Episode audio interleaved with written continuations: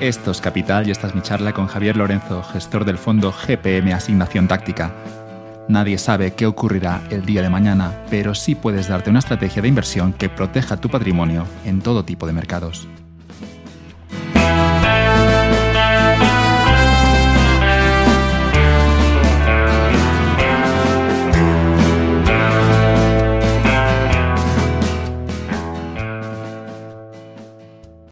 Este podcast está patrocinado por Dani Marín.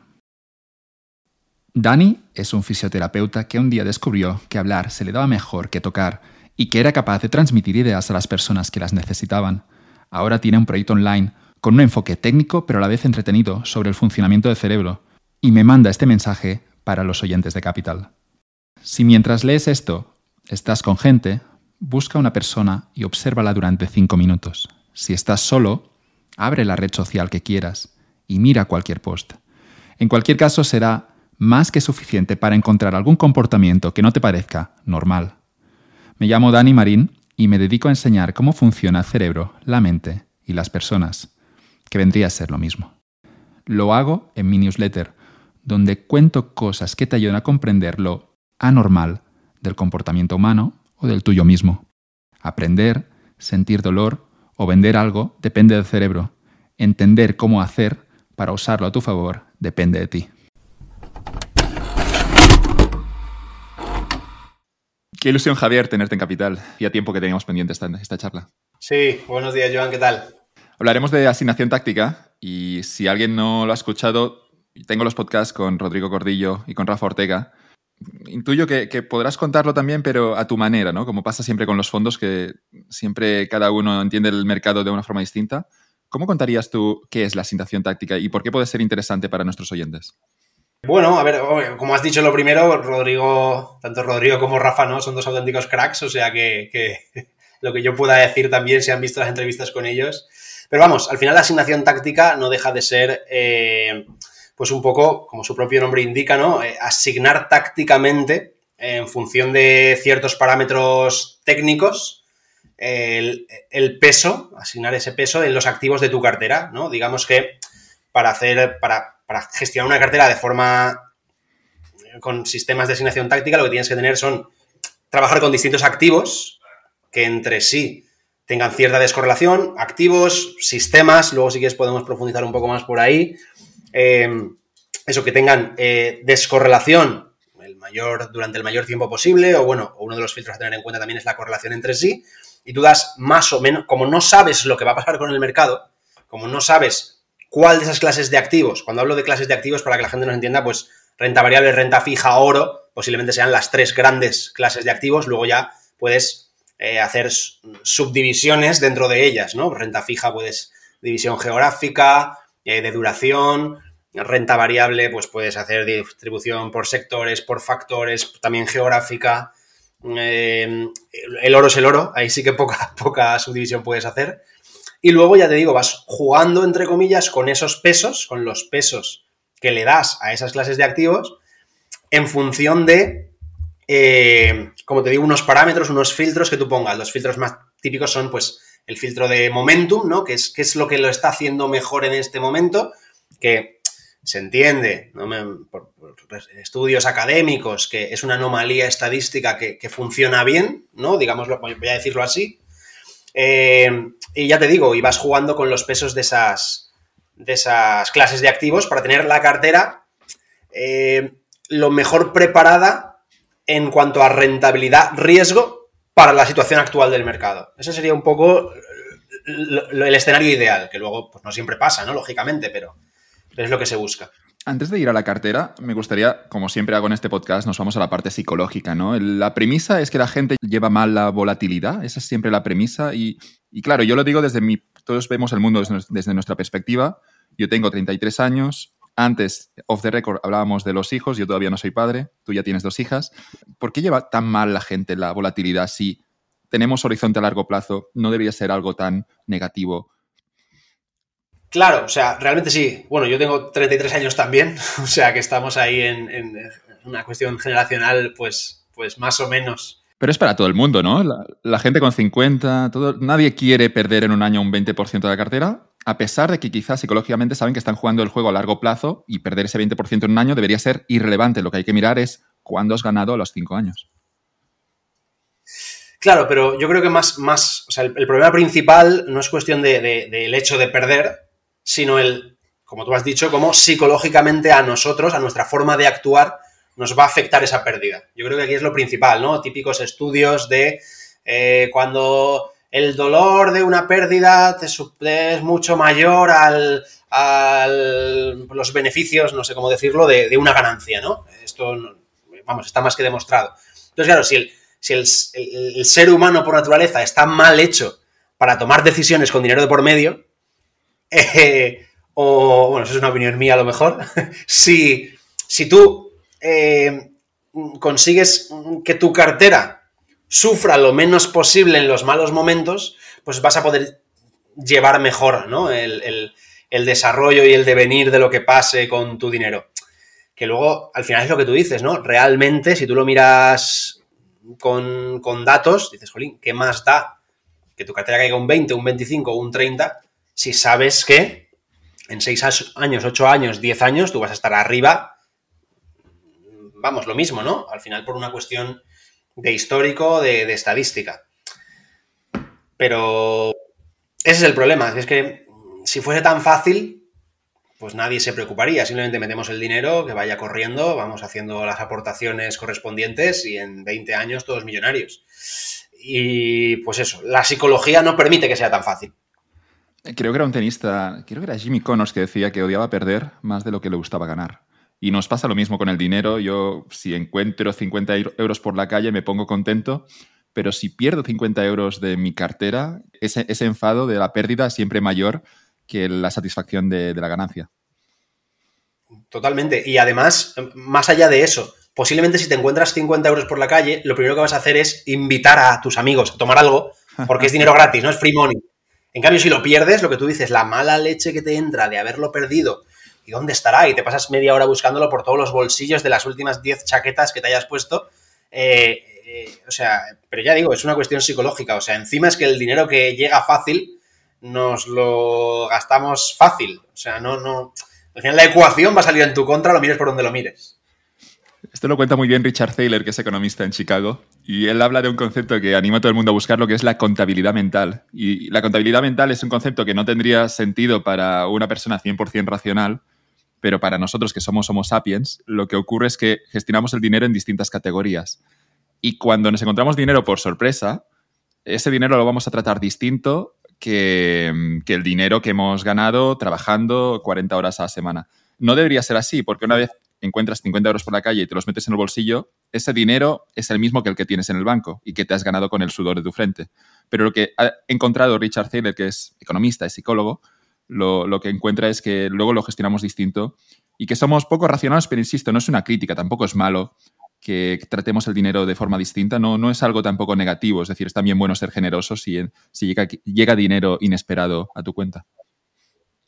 Claro, claro, o sea, en eso estoy, estoy de acuerdo. yo, yo sobre todo eso lo he visto mucho, para, porque te hagas una idea, una, anécdota.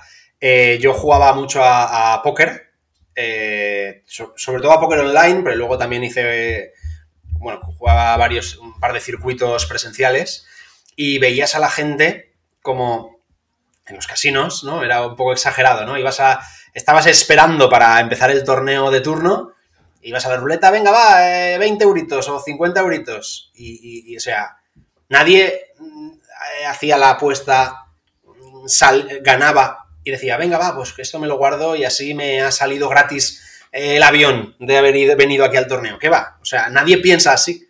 Tú al final ese dinero que, que te ha llegado tan fácil, pues eso, lo volvías a intentar o lo que te digo, no, che, venga chicos, invito yo a esta. Y era, era, era muy curioso, ¿no? Porque yo, por ejemplo, que no, no, me preguntes por qué, sinceramente no sabría decirte, pero siempre he sido, entre comillas, bastante cuidadoso con el dinero o, sobre todo he tenido mucho miedo a perder dinero. A lo mejor eh, gastarme lo puedo gastar más fácil, pero el perderlo en algo que no, que no es, que no considero aprovechable, ¿no? Que no considero que me aporte nada, eh, pues eso, siempre lo, intentaba proteger mucho. Entonces yo veía a la gente y decía, madre mía, estos, si, si me pasa a mí, eh, vamos, lo haría de otra, de otra forma, ¿no? A lo mejor, ya te digo, a lo mejor sí que cogería y me, compraría unas zapatillas, así, ¿no? Más, más, con más, más consumidor eh, un poco en ese sentido, pero, pero bueno, que es lo que has dicho tú, ¿no? Al final cada uno pues lo lleva de una manera y lo, gestiona de una manera diferente. Eh, en póker se llama house money, ¿no? Cuando juegas con el dinero del casino, cuando estás en positivo, en la ruleta, en el blackjack o en el póker, eh, tratas ese dinero, ese dinero distinto que, con el dinero que, tenías al principio de la noche, que era 100% tuyo. Claro, sí, sí, es siempre el, eh, pongo 50 euros y cuando ya he ganado X, los 50 euros iniciales al bolsillo. Y entonces con lo otro ya despilfarro. La locura. no, tiene mucho sentido esto, claro. Si lo miras desde fuera, no deberías tener estas estrategias diferenciadoras con el mismo dinero que es fungible, que significa que un billete de 50 o una ficha del casino de 50 es, es la misma, no, no tiene, el origen debería ser irrelevante, pero obviamente nos afecta. Hmm, totalmente. Bueno, ¿qué tal el póker? Cuéntame. No, no preparo guion últimamente ya para estos podcasts porque lo que me he encontrado es que van saliendo cosas que no hubiera encontrado nunca en la vida del invitado. y en este caso ya se menciona lo del póker, así que vamos por aquí a ver qué sale. Sí, o sea, a ver, yo jugué, eh, estuve como tres años más o menos, a ver, dedicándome a ello porque no tenía, o sea, estaba en la universidad, quiero decir, no tenía otra cosa que hacer. Entonces, eh, le metía muchas horas, me, gustó mucho y, ya no era el jugar, lo que te digo, empezó a interesarme, pues eso, la parte de gestión del riesgo, la parte estadística, el, eh, un poco el, sistematizar los movimientos en función de la posición en la mesa, las, las, ciegas que tenías en ese momento con respecto al promedio de la mesa o del torneo. Eh, el rango de manos, ¿no? En función de dentro de las, la combinación de, dos cartas, jugaba Texas Hold'em, la combinación de dos cartas que tienes en la mano, pues, pues obviamente es, esa mano está en la parte alta, ¿no? En, porcentaje de beneficio, en la parte baja. Y luego lo mismo, si tú juegas un torneo, puede pasar cualquier cosa, pero si tú juegas 100 torneos iguales, pues si has jugado bien, ¿no? Eh, tienes más posibilidades de ganar. 100 o 200 o 500, esto es lo de siempre, ¿no? A mayor volumen, en el póker, el que juega póker, hay una, una, premisa que es fundamental, que es a mayor volumen, menos varianza, ¿no? Cuanto más torneos, o torneos, yo jugaba en sit and goes de mesas de 6 jugadores, jugaba 8, entre 8 y 12 mesas a la vez, eh, y cuanto más mesas juegues y más horas le dediques y más manos pasen por delante tuyo, si juegas ABC, ¿no? Si juegas sistemático, con la esperanza matemática a tu favor, pues acabarás siendo rentable, ¿no? Lo que pasa que, pues eso, eh, lo mismo, psicológicamente muchas veces no haces lo que tienes que hacer porque, porque te crees más listo de lo, que, de lo que toca, un poco como en la bolsa. Te crees un poco más listo de lo que realmente eres o crees que, pues eso, bueno. Y ya te digo, y empecé ahí y fui eh, jugando, fui creciendo un poquito de nivel, me refiero en cuanto a las, el dinero ¿no? que tú metes por sentarte en la mesa, pues como veía que iba siendo ganador, iba subiendo de nivel y luego llegué a jugar, me clasifiqué online para un... Eh, o sea, ganas la entrada al torneo, eh, cinco noches de hotel y gastos, campeonato de España de póker en Barcelona, luego jugué Luego un Estrellas Poker Tour, que era, digamos, el hermano pequeño del EPT, pero aquí en España. Lo jugué en Torrelodones, que ahí, o sea, para que te hagas una idea, eh, sentarte en la mesa eran 1.100 euros de entrada en ese torneo. Yo eso lo, gané online por 20 euros. Quiero decirte que, yo no vamos, no podía presentarme en una mesa por 1.100 euros y ahí se apuntaba, vamos, los premios eran, o sea, el ganador eran seis cifras. O sea, que eran, eran torneos muy, muy, muy, muy grandes. Y, eso, y luego todo, todos los. Lo que hacía era los torneos grandes que pasaban por Valencia. Como yo soy de Valencia, pues no tenía que gastarme desplazamiento, alojamiento, comidas. Entonces jugaba, iba al casino de Valencia a jugar, pues eso. Pero no jugaba los circuitos enteros, sino que jugaba paradas concretas y. Un poco por, por diversión, pero que realmente en ese momento yo vivía en casa de mis padres y, y me venía de lujo, ¿no? El tema del póker, o sea que... Veo, que yo, jugué también en esos años universitarios, no, no tanto, no llegué a esos, esos, torneos que mencionabas, pero sí recuerdo ir al casino de, Barcelona algunos días y jugar online. Hay primero la diferencia entre el online y el presencial, porque en el online eh, como que no ves las caras. Es, un juego un poco distinto. Sí que puedes seguirlo ya. Ahora creo que hay, que hay programas. Esto era de lo que hablábamos era hace 15, 14 años. Pero, pero ahora yo creo que tienen programas, ¿no? Como si esto te diera la mejor jugada teniendo en cuenta lo que ha ocurrido en esa mesa. O no sé si están prohibidos, quizá deben estar prohibidos jugando online. Eh, sé, que, sé que, o sea, estaban los típicos programas, el Holden Pro Manager y tal, en los que tú veías los stats, ¿no? Un poco el, tipo de jugador que era el que tenías enfrente, podías ahí sacar conclusiones de si era más agresivo, si era menos agresivo, cómo jugaban según lo que hablamos, según la posición de la mesa. Luego creo que yo me desconecté del póker en 2014 o por ahí, también cuando ya empezó las .es que se llamaban, ¿no? Con el tema de la regulación, que para quien no lo sepa, o sea, un jugador de póker o sea, tú podías este año ganar 20.000 euros, el año que viene perder 15.000 o al revés, y no podías compensar pérdidas de cara a Hacienda, como si se puede en bolsa cuatro años. Entonces, claro, o eras ganador permanente, constante, siempre, lo cual es imposible, Nadie lo es. o no eras rentable desde el punto de vista fiscal. Entonces, yo ahí, entre eso y que empecé a trabajar ya como broker en una entidad alemana, me desconecté totalmente del, del póker, pero Sé que hubo movida luego con, lo de los programas que dices tú, ¿no? Lo de los HUDs de controlar un poco y tal.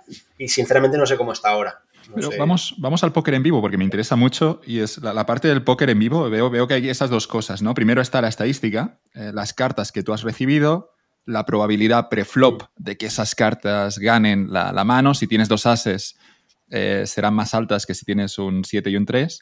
Pero luego lo que ocurre es que habrá una serie de apuestas. En una mesa de 8 o 9 personas, una vez vemos las tres cartas iniciales en ese Texas Hold'em, eh, lo, que, lo que ocurre es que estamos jugando dos, tres jugadores y luego tienes las probabilidades, ¿no? Eso es la estadística, la probabilidad de que tu carta sea mejor que la del rival. Pero luego está la parte también emocional, psicológica, lo que ha hecho este, la, lo que ha dicho, si está nervioso, si no está nervioso, si está siendo agresivo, si estaba muy quieto durante las últimas ocho manos y ahora de repente actúa de forma muy agresiva. Y toda esta parte psicológica también la encuentro fascinante yo.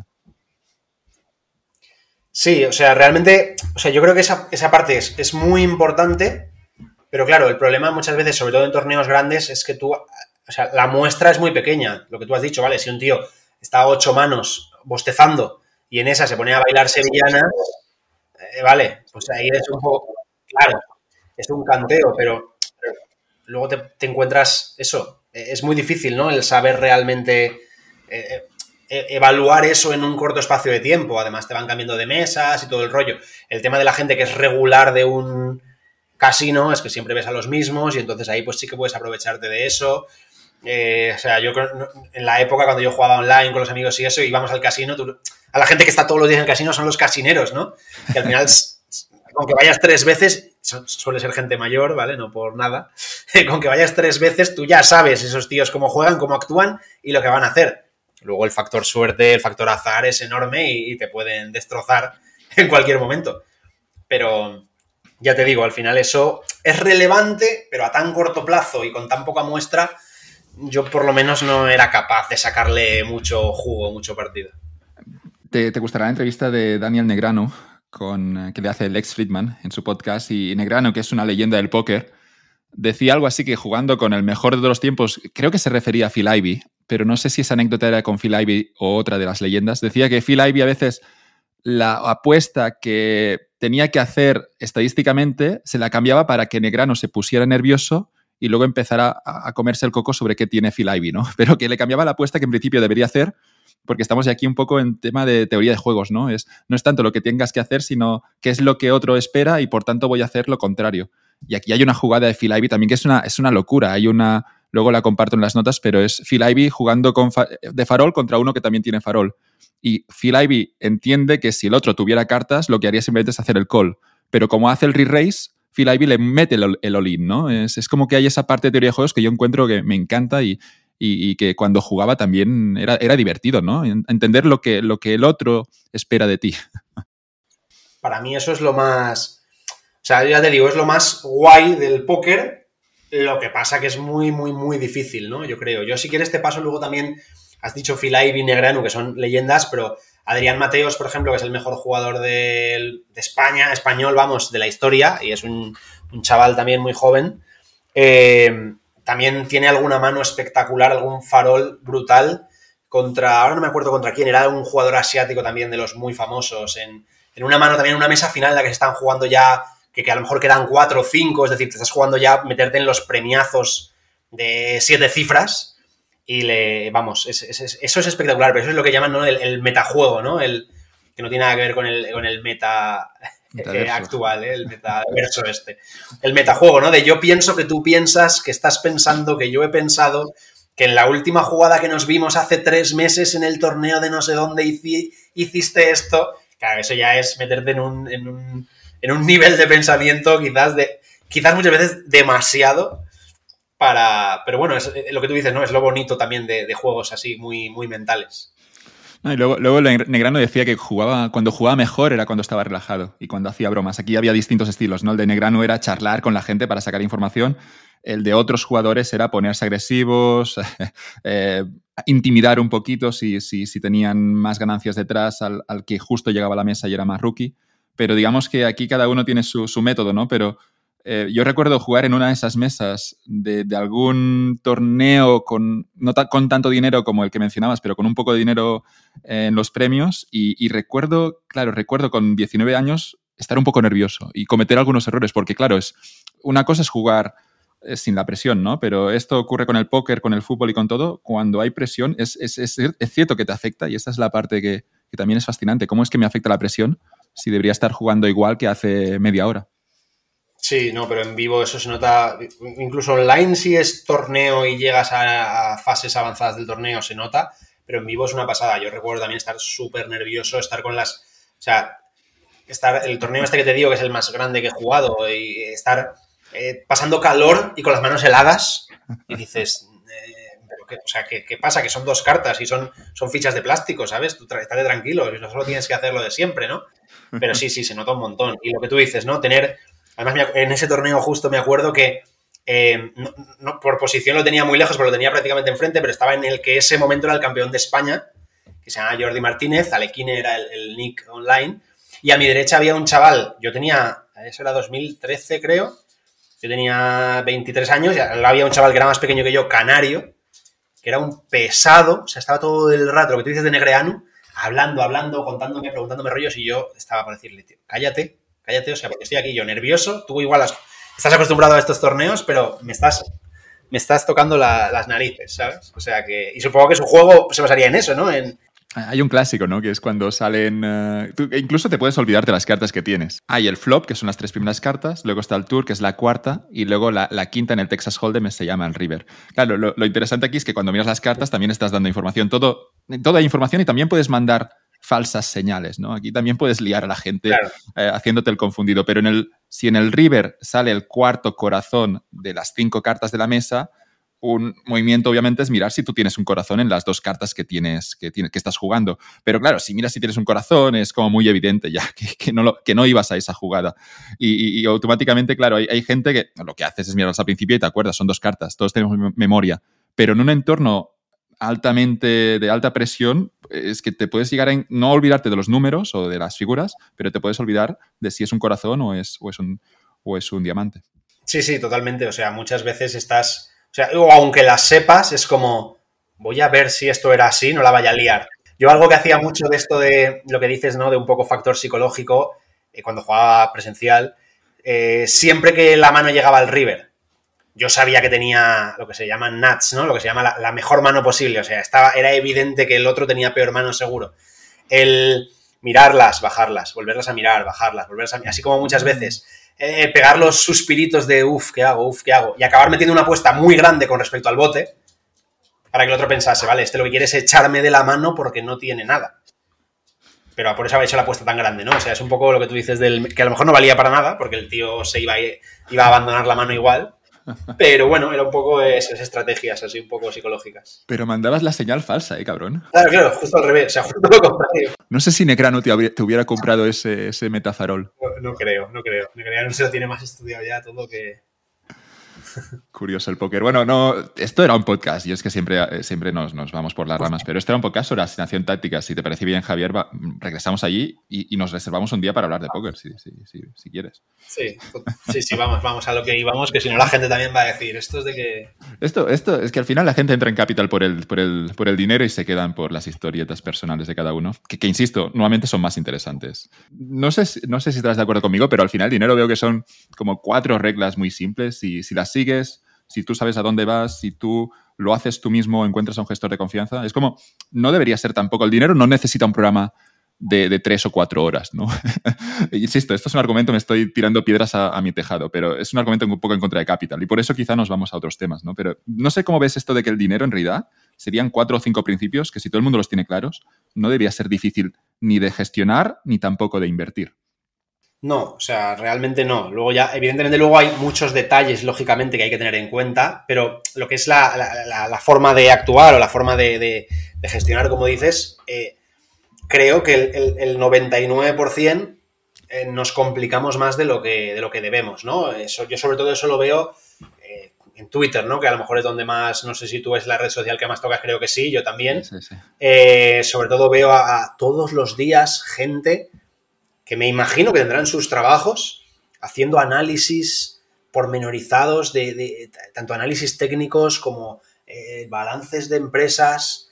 Digo, tío, o sea, vale, entiendo que te gusta, ¿no? Y que, es un poco la parte friki, que es un poco hobby, pero que no, que no puede, o sea, que no sabes, que ese análisis no te sepa mal, no sirve para nada. O sea, por mucho análisis que hayas hecho, tú no sabes lo que va a hacer la acción.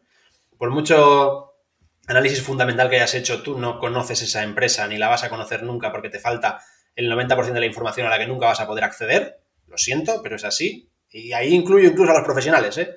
yo veo tesis de empresas y digo, vale, esta es tu tesis, eh, muy chula, la empresa... Al final, claro, si haces una tesis es para decir que la empresa es muy buena. Nadie hace tesis para decir y te dice, descartamos la empresa. No, la tesis es para decirte que la empresa es la leche, por eso la vamos a comprar. Eh, y, el, precio objetivo es, ¿el precio objetivo para cuándo? ¿Y, cuánto tiempo tiene que pasar? ¿Y cuánto podría caer antes de llegar a ese precio objetivo? ¿Y cuándo me vas a reconocer que te has equivocado si sale mal? Eso creo que es muy difícil, ¿no? Y la parte técnica igual, ¿eh? Esta media por aquí, este indicador por allá, si sube... Y mira que yo utilizo mogollón de indicadores. Eh, pero no para tomar decisiones, sino para jugar a ser analista. No sé si me explico, ¿sabes?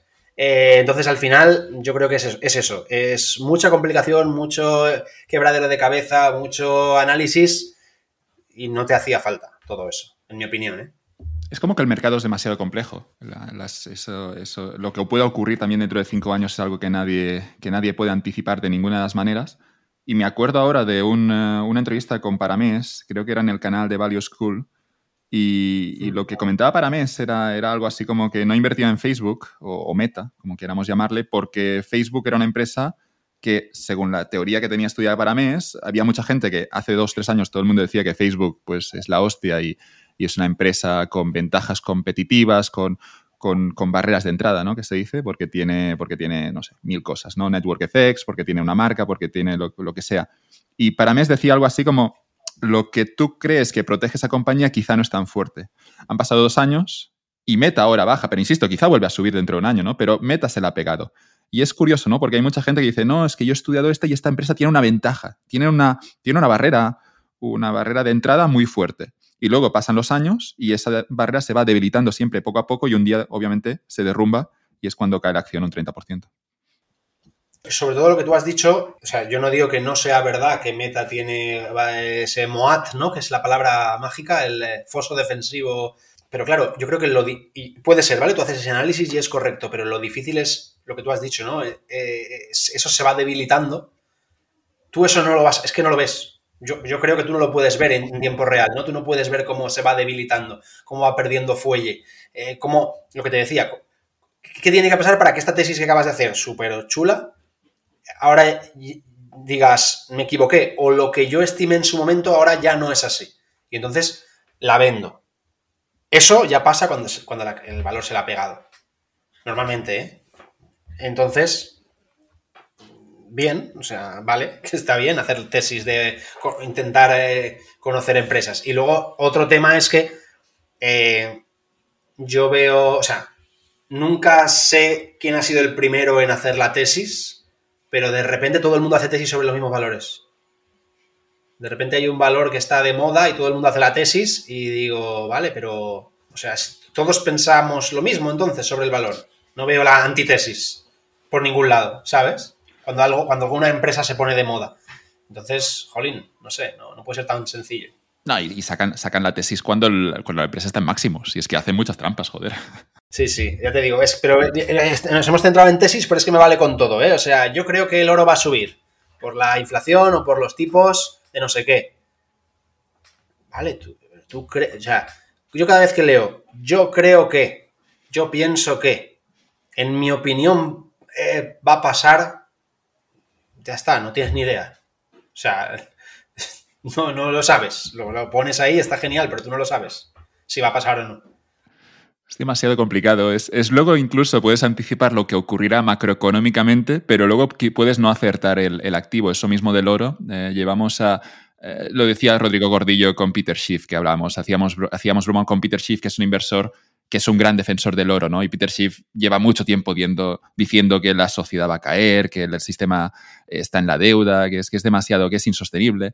Y claro, Peter Schiff lleva invertido en, el oro, desde hace, bueno, 10 años mínimo, ¿no? Y no, ha ganado nada, obviamente. Es como que puede tener razón Peter Schiff en lo que ocurrirá en los próximos 5 o 10 años, pero no es, no, al menos el activo el oro no le ha respondido o no, o no, está, no está comportándose como, como él esperaba.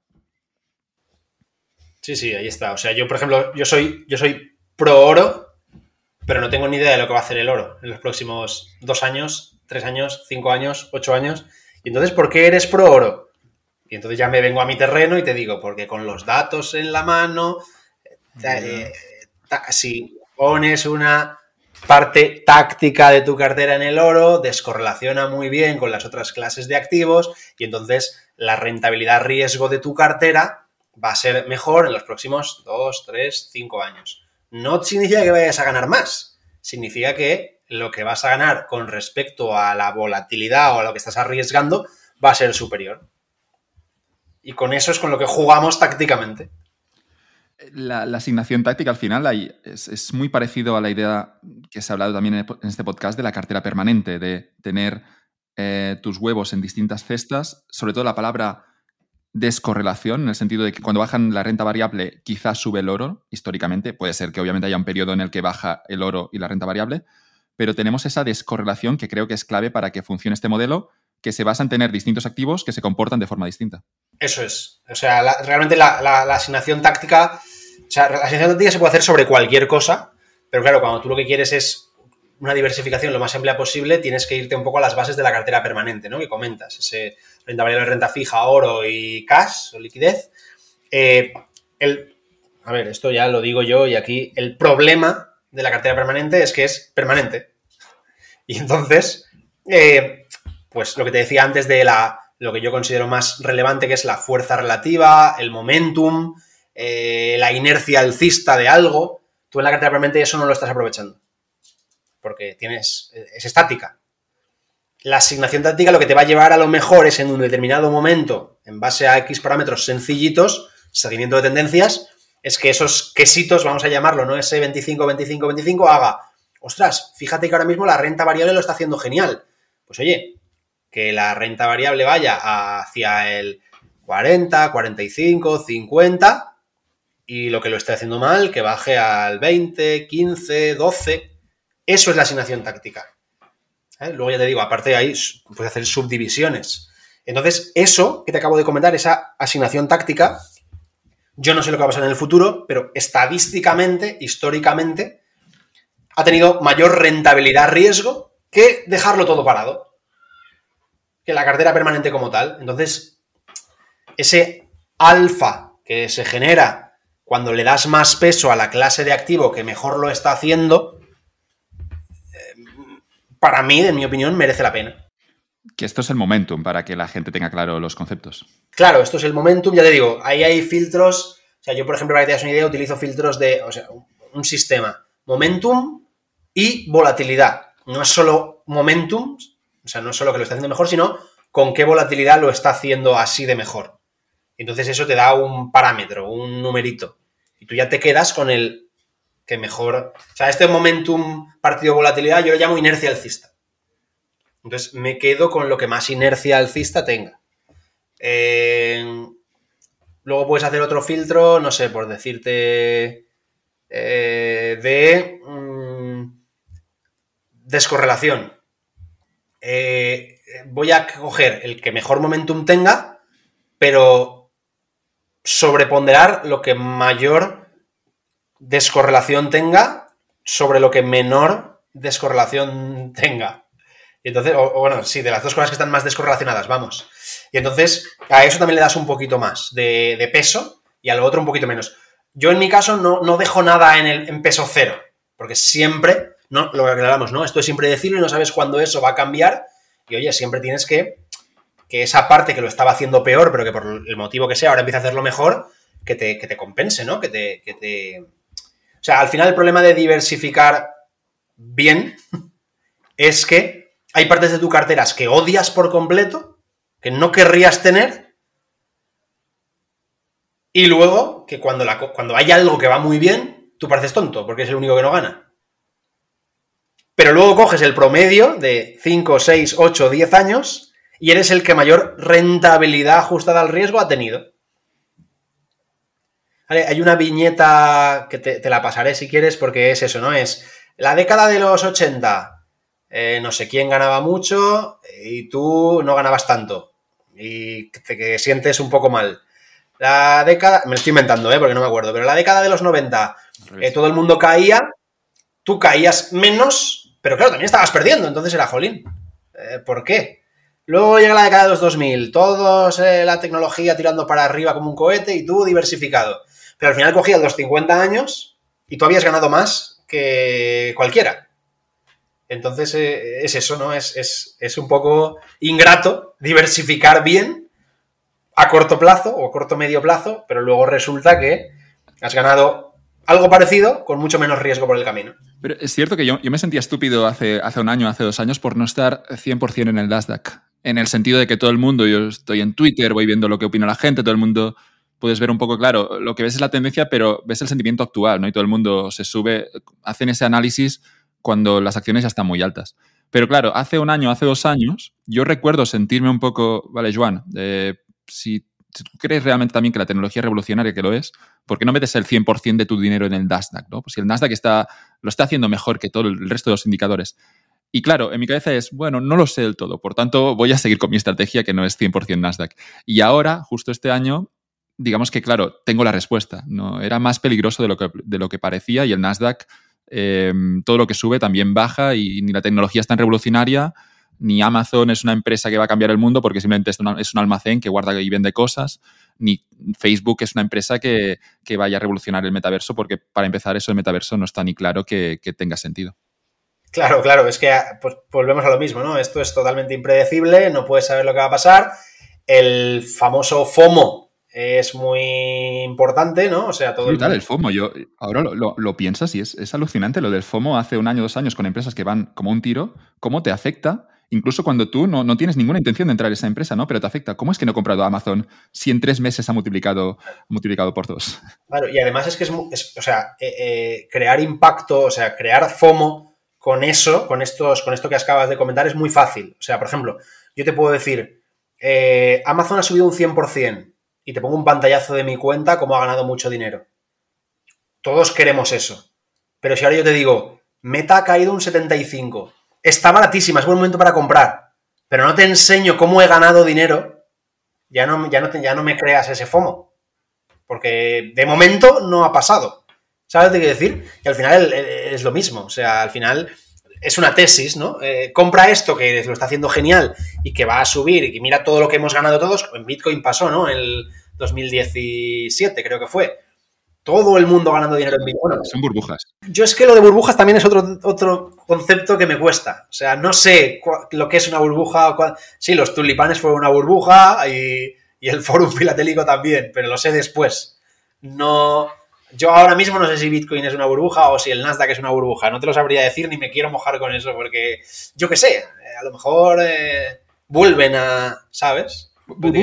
La, definición técnica, sí, si yo la he entendido bien, es, es algo que sube de valor no, no por el, porque el activo tenga un valor intrínseco, sino porque hay una especulación y la gente está comprando eso con la esperanza de que mañana alguien lo compre. Sí, cuando la gente compra esperando que alguien entre también y luego vender, aquí hay especulación y aquí hay burbuja. Puede ocurrir con el inmobiliario, con el Bitcoin o con los tulipanes. Pero que suba de precio en sí tampoco significa que el activo tenga un valor de cero. Es decir, el inmobiliario podría subir mucho en España, más de lo que realmente tenía valor ese activo, pero después, cuando cae, esa casa sigue teniendo un valor. ¿no? Lo mismo con el Bitcoin Incluso lo mismo con una tulipa, aunque el valor de una tulipa sea ya muy bajito. Pero, pero que es como que una burbuja, como yo lo entiendo, es que como que se está especulando simplemente con, por, porque todo el mundo quiere hacer dinero gratis en el corto plazo y eso siempre termina mal. Y insisto, ¿eh? todos los productos revolucionarios van a sufrir un poco de burbuja porque hubo esa burbuja en el Nasdaq, puede haberla en las criptos, no quiero decir que las criptos vayan a cambiar la sociedad, pero eh, lo que ocurre es que si hay un activo revolucionario, digamos que hay los ingredientes para que todo el mundo se suba en algún momento y se generen distintas burbujas en distintos momentos del tiempo. Sí, sí, a ver, lo, que. Y, justo el problema viene lo que tú dices, ¿no? Si es un cuestión de un eh, tulipa que, eso realmente no tiene valor, entonces es cuando se viene abajo, ¿no? Eso un poco podemos extrapolar en, en la subida de 2020 a las empresas estas hipergrowth, que no eran nada, eran. Bueno, no sé muy bien lo que eran, subieron un montón y luego bajaron. O un ejemplo que a lo mejor esa empresa sí que es útil y sí que hoy en el día a día vemos a gente que la usa, como puede ser Zoom, ¿no? A lo mejor no es tan exagerado que sea, pues eso, que no valga nada, pero al fin y al cabo no dejaba de ser una plataforma, bueno, no sé si Zoom hace más cosas, ¿eh? pero una plataforma de, de stream y eso no podía valer tanto, ¿no? No sé, es un poco un poco sin sentido que tú dices, ¿no? Una subida sin sentido. Bueno, en cualquier caso, tú no, no, buscas las burbujas, sí que buscas el momentum, porque aquí veo que, en, tu estrategia, ahora iremos un poco cómo se, de qué se compone esa cartera, porque me interesa mucho eh, la asignación de activos, pero, pero, antes de nada te hago la misma pregunta que, le hice a, Rodrigo, ¿no? ¿Cómo, ¿Cómo, anticipar el momento del ciclo? Es como, cómo, ¿Cómo lo haces para saber que, que ya no un activo se va para arriba o para abajo, sino que todo el ciclo económico es más bien pesimista o más bien optimista acerca del futuro. Si es optimista, insisto, la estrategia del momentum lo que dice es que si hay un clima optimista, tú podrías comprar y aprovecharte de esto, al menos en el corto plazo, porque el mercado sigue esas, esas tendencias. Claro, o sea, yo ya te digo, yo creo que es, muy difícil y encima, precisamente a mí, eh, yo no tengo ni idea de macroeconomía. No, no tengo la idea que tengo, pero vamos, es muy básica. Los macroeconomistas tampoco. Vale, es que es lo que te iba a decir, digo, casi todos los fundamentos de lo que va a pasar en el ciclo suelen ser macroeconómicos, ¿no? Porque es un poco lo que, lo que guía eh, la, pues eso, la economía, el mercado, los estados, eh, la deuda, los bonos. Entonces, claro, es... Eh, yo no tengo ni idea de macroeconomía y aparte no quiero tener idea de macroeconomía, no me interesa, no me, no me preocupa saber eh, o intentar analizar en qué fase del ciclo estamos. Lo que te digo, siempre juego a ser analista y yo hago mis cosas y veo mis historias y pienso una cosa, pero luego no voy a tomar decisiones en base a eso que he pensado o en base a ese análisis que yo he hecho.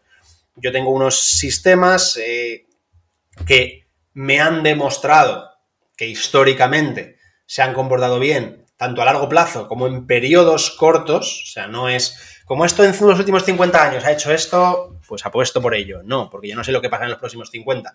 Pero sí que he visto cómo se han ido comportando en recesiones anteriores, cómo se han ido comportando en fases de expansión anteriores. Eh, y hablo de, rendimientos, eh, de cuestión estadística, subidas, bajadas, volatilidades. Ya está, no quiero saber más.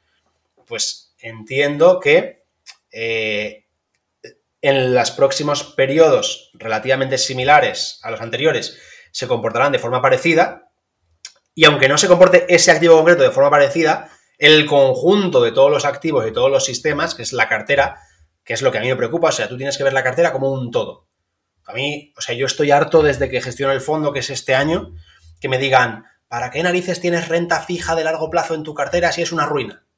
Bueno, no es que me lo digan así, pero sé que mucha gente lo piensa, ¿no? Cuando quieren criticar mi fondo, eh, lo critican por... Es, es la crítica fácil, ¿no? ¿Qué haces con bonos alemanes a 15 años si estás perdiendo un 20 y pico por cien? Sí, pero ¿cuándo ese activo va a empezar a hacerlo bien? ¿Tú lo sabes? No, yo tampoco. Por eso ahora mismo están en el menor peso posible que el sistema marca. Cuando empiecen a mejorar, cuando su tendencia cambie, que pasará en un mes, en seis meses o en siete años, el propio fondo, la propia cartera, asignará más peso a esa clase de activo, que seguramente cuando eso pase, hayan otras clases de activos que lo estén haciendo muy mal. Entonces tú, experto en renta variable, te estarás pegando el castañazo y yo estaré perdiendo poquito, que ya será un logro y una ventaja con respecto a ti de cara a largo plazo. Esa es un poco la, idea. Y me, interesa primero, antes de ir a diversificación de activos, que plantear los tipos de diversificación geográfica y sectorial, ¿no? En el caso de geográfica hablamos de comprar en estar invertido en distintos países, insisto, lo de antes del Nasdaq parecía que la economía, o parece todavía que la economía americana es el motor del mundo que va como un tiro, pero quién sabe lo que ocurrirá dentro de los próximos 20 años, ¿no? Mucha gente dice todo al S&P 500, que es el índice que recoge las 500 empresas más grandes de Estados Unidos, pero entiendo que tu método no va en esa dirección, sino que tenemos, necesitamos una diversificación primero todo geográfica y luego sectorial. Significa no estar quizá demasiado en tecnología, o no estar demasiado en, sectores que pueden estar de moda, sino estar un poco en todos los sitios, ¿no? Y tener energía, tecnología. Sí, a ver, yo para mí, o sea, ya te digo, tú puedes distinguir, como dices, en el apartado de renta variable, puedes distinguir geográfica, sectorial y factorial, ¿no? Lo que sería empresas growth, empresas value, empresas quality, de calidad, empresas low volatility. Son un poco los principales factores en los que podríamos dividir los tipos de empresas, ¿vale? sí que es verdad que desde mi punto de vista, de hecho, justo ahora mismo, o sea, desde, vamos, he empezado estos días, estoy trabajando en un sistema eh, de diversificación geográfica. Por eso todavía no lo tengo dentro del fondo. No sé si llegará porque acabamos de empezar a... Bueno, acabamos, digo en plural porque ahí me han enseñado que hay que hablar en plural, pero soy yo solo, ¿vale? En mi, cuarto. O sea que... Eh, eh, estoy empezando a trabajar sobre él un poco para ver eso, ¿no? ¿Qué mercados dentro de la renta variable, si por momentum barra volatilidad, puede, es, o, descorrelación incluso también, aunque ese factor creo que va a ayudar menos en la parte geográfica, puedes sobreponderar, ¿vale? Eh, para mí hasta ahora, de hecho este sistema estoy por pues lo mismo típico, ¿no? Me paso todo el día leyendo papers y leyendo estudios, me ha gustado y digo, vamos a ver, vamos a tratar de sacarle jugo, a ver si, nos da algo. Pero la parte de sectores y de factores sí que es exagerado, o sea, ahí sí que hay una diferencia muy grande en función de la fase del ciclo, sin saber en qué fase del ciclo estamos, en función de la fase del ciclo en la que estemos, sí que hay factores y sectores que lo hacen infinitamente mejor que otros. O sea, esto pongo un ejemplo muy claro, luego también si quieres te paso una tablilla para que la veas. En la crisis de las .com, tú coges un periodo X de 15 meses, no me acuerdo, ¿eh? de principio de 2000 a mitad de 2021. Y el sector tecnológico cayó un 70 y pico por cien. El sector consumo defensivo, empresas de consumo defensivo, lo que es el XLP, ¿no? Eh, Consumer Staples, en el mismo periodo subió un 22. Y todos recordamos la crisis de las .com como una gran crisis global general en la que cayó todo el mercado. Sí, cayó todo el mercado, en promedio.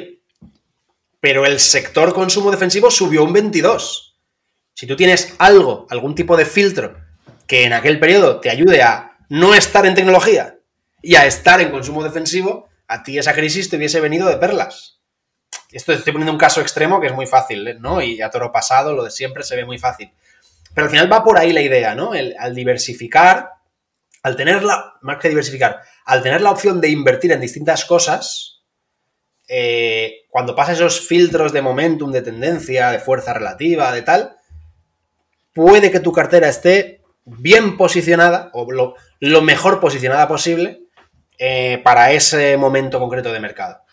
O sea que por ahí van los tiros. Lo mismo con, con, factores, ¿no? Si en aquel, si en el año 2000 no hubieses apostado por empresas growth y hubieses apostado por empresas low volatility, pues seguramente también te hubiese ido bien. O sea que esa, esa es un poco la, la idea, ¿no? El, no apostar por el SP500 como dices tú, sino apostar por algunas partes del SP500 que tal vez puedan comportarse mejor. Pero todo esto es sistemático, ¿eh? O sea, no analizo yo, estudio yo y decido yo en qué es mejor estar invertido ahora. Se lo dicen una, una, rayita y unos, unos puntitos que, que, aparecen por ahí en una plataforma que utilizo, ya está. ¿Consumo defensivo son las empresas que puedo encontrarme en un supermercado? Sí, la, más, la, que más peso tiene la mayor exponente es Procter Gamble, ¿no? Que son, por ejemplo, Dodot. Yo ahora que estoy muy metido en el tema pañales, Dodot pertenece a Procter Gamble. Pues por mucha crisis que haya, yo tengo que ir a comprar pañales. Porque, bueno, puedo, puedo ponerle un trapo a mis hijas, ¿no? Pero eh, al final es algo que vas a consumir, ¿no? O lo de siempre, pues es difícil que la gente deje de beber Coca-Cola por mucha crisis que haya. O yo qué sé, ya ahí hay, mucho... Pero vamos, esa es la idea. Sí, yo, lo que sé primero de todo lo que estoy sacando de tu charla es que no me reiré nunca más de Paramés, porque en ese vídeo de Facebook hace dos años yo recuerdo también incluso comentarlo en Twitter, mira Paramés que dice que sus hijas no están en Facebook, ¿cómo puede analizarlo tan mal? Yo sin estar invertido en Meta. Y claro, se, resulta que Paramés tenía razón, como, como, como suele ocurrir siempre. Eh, tenía razón o no, ¿eh? que antes de esta caída subió mucho, o sea, después de su análisis, es que es lo de siempre, ¿no? Cuando tú me haces el análisis, dime potencial objetivo, pero también potencial riesgo por el camino, pero también temporalidad. O sea, no me vale que me digas lo que tú decías, Amazon, y a lo mejor dentro de 20 años Amazon ha cambiado el mundo. Sí, sí, no, no, y, eso quedará grabado y, por suerte me van a poner a sitio entre 20 años, me van a sacar este vídeo diciendo que Amazon es un almacén solo. Pero por el camino se ha comido un menos 70. Entonces, eh, tu tesis eh, tenía parte de razón. Claro. Porque tú te has evitado ese menos 70. Tenemos esos tipos de diversificaciones. Luego hay la, más clara de todas, que es la diversificación por activos. Eh, significa que, para simplificarlo, lo contabas antes, podemos tener eh, renta fija, renta variable, oro y podríamos añadir ya otros activos, ¿no? Pero aquí tenemos esa descorrelación. Cuando sube la renta variable, la renta fija no lo hace tan bien, a veces a la inversa, y tenemos esos distintos activos, ya no distintas empresas en distintos países, sino distintos activos, bonos, significa deuda, eh, renta variable significa acciones, propiedad de una compañía, o tenemos incluso el oro, que puedes tenerlo de forma física o un papelito que diga que, tú tienes, tienes el oro en algún lugar guardado de Suiza. Sí, claro, ahí, está la clave, ¿no? El, Vuelvo a insistir con la palabrita, ¿eh? No quiero que nadie malinterprete. El jugar con los pesos de esos activos, pues te va a permitir estar mejor posicionado. Luego lo que hablamos, ¿no? Ahora te encuentras con un año como el 2022 en lo que están cayendo las, tres cosas a la vez y la gente te dice, mira este, tanto rollo, tanto estudio y tanta historia, y ahí está, todo cayendo a la vez, esto no vale para nada. Insisto, esto no es cuestión de tres meses, ni seis meses, ni un año, esto es cuestión de largo plazo. Y esto lo has dicho todo al principio, ¿no? Eh, o bueno, es un debate que siempre surge. ¿Qué es largo plazo? ¿No? Yo creo que ahí está la clave realmente. Porque cuando hablamos de largo plazo, a todos sobre todo en la parte esta de, bolsa, ¿no? Analistas, gestores, tal, cuando tú hablas de largo plazo, eh, se te llena la boca porque es, la excusa fácil para decir que lo tuyo está fallando en este momento. Entonces te dices, tranquilo, tranquilo, que esto es a largo plazo, ¿no? Eh, pero claro, es que, es que es, como el mercado es tan impredecible a corto plazo, si no tienes esa visión de largo plazo, pues evidentemente por el camino tu cartera puede sufrir drawdowns, ¿no? Malas rachas, momentos eh, más complicados, pero es que es, lógico, vamos, forma parte del juego. Solo faltaba que, tuvieses una gráfica que, solo sube y que va poquito a poquito hacia arriba. Así que... Y luego con respecto al oro, lo que has comentado del papel y demás, a mí me... Vamos, el, típico de... Pero el oro, ¿por qué? Si, si, no da nada y es una piedra amarilla que no sirve para nada y ahí está... Eh, bueno, el oro... Ah, el oro, yo no sé si sirve, ¿no? El típico, el oro sirve como refugio. Históricamente a lo mejor sí que ha servido en muchos momentos. Yo no, lo sé, o sea, yo no, no, es algo que tampoco me preocupe, pero insisto, si cogen los numeritos, su descorrelación con tanto con renta variable como renta fija en ciertos momentos hace que te, mejora la, la, rentabilidad riesgo de la cartera. Y eso es a mí lo único que me preocupa. O sea, que no, no yo no voy a defender al oro, ni a, ni a, cuando alguien me diga, el oro no sirve para nada, le diré, pues tienes razón. Pero que me da igual para lo que sirva el oro. Yo lo que quiero es que el oro haga esa función que ha estado haciendo en sus últimos 50, 60, 70 años. Tenemos aquí la parte de conocer tu tolerancia real al riesgo con la que empezábamos este podcast. Eh, ¿Tú crees que vas a llevar bien eh, siendo padre de familia o no teniendo hijos? Pero crees que vas a llevar bien una caída del 30%, pero no la has vivido nunca y cuando llega quizá te, te, afecta mucho más de lo que tú creías, ¿no? Aquí tenemos esa tolerancia al riesgo eh, que a veces también no, sabes, tú no eres ni consciente, a veces cometes el error en las dos direcciones, ¿no? A veces eres demasiado conservador y otras veces eres, eh, juegas demasiado agresivo, ¿no? Pero digamos que, no es fácil, ¿no? Porque si fuéramos realmente si vamos a, largo plazo, luego hay una cartera que es solo renta variable que en principio históricamente debería ganar a tu cartera, ¿no, Javi? Histórico de renta variable siempre será más alto el retorno que el de una cartera con bonos y con oro. Pero lo que nos estás diciendo es que para llevar mejor las turbulencias del viaje merece la pena renunciar a un poquito de rentabilidad a cambio de, reducir mucho la varianza del, fondo.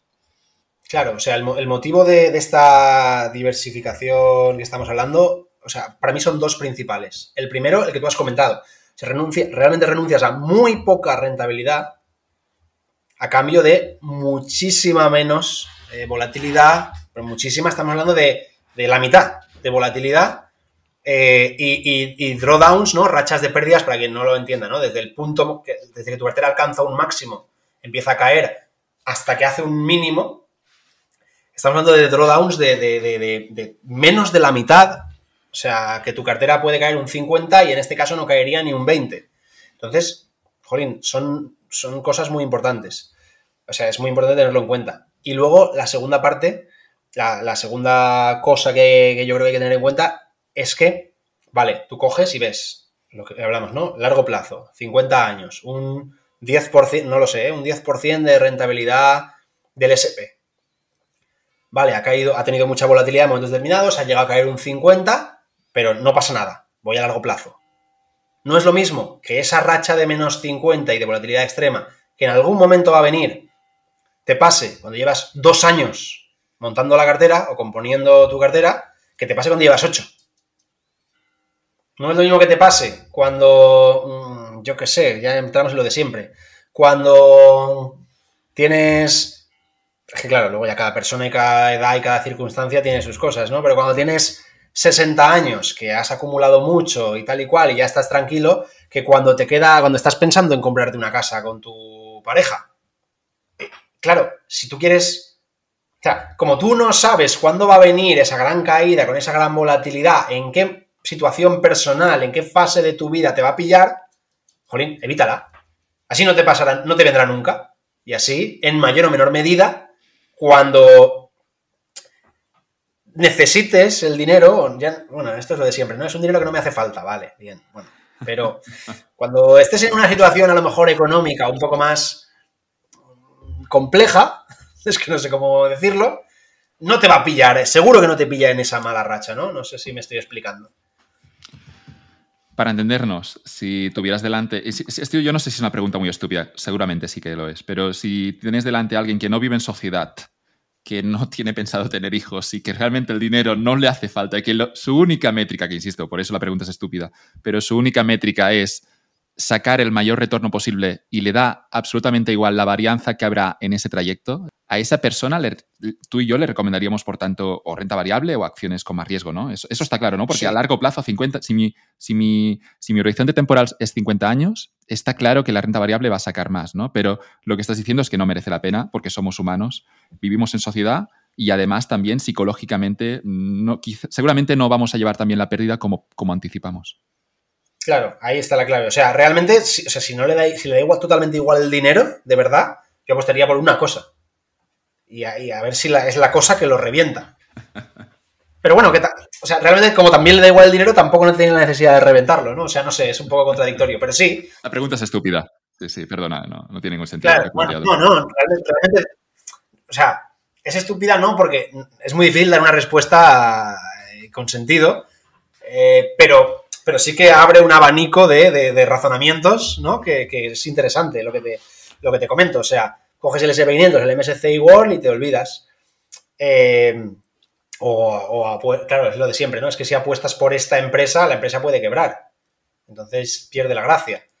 Eh, o si apuestas por 10, por 5 empresas muy concentradas en un sector, también te puedes comer alguna grande. O sea, claro, al final hay un poquito de diversificación tendrás que tener, porque si no, eh, eh, es complicado, ¿no?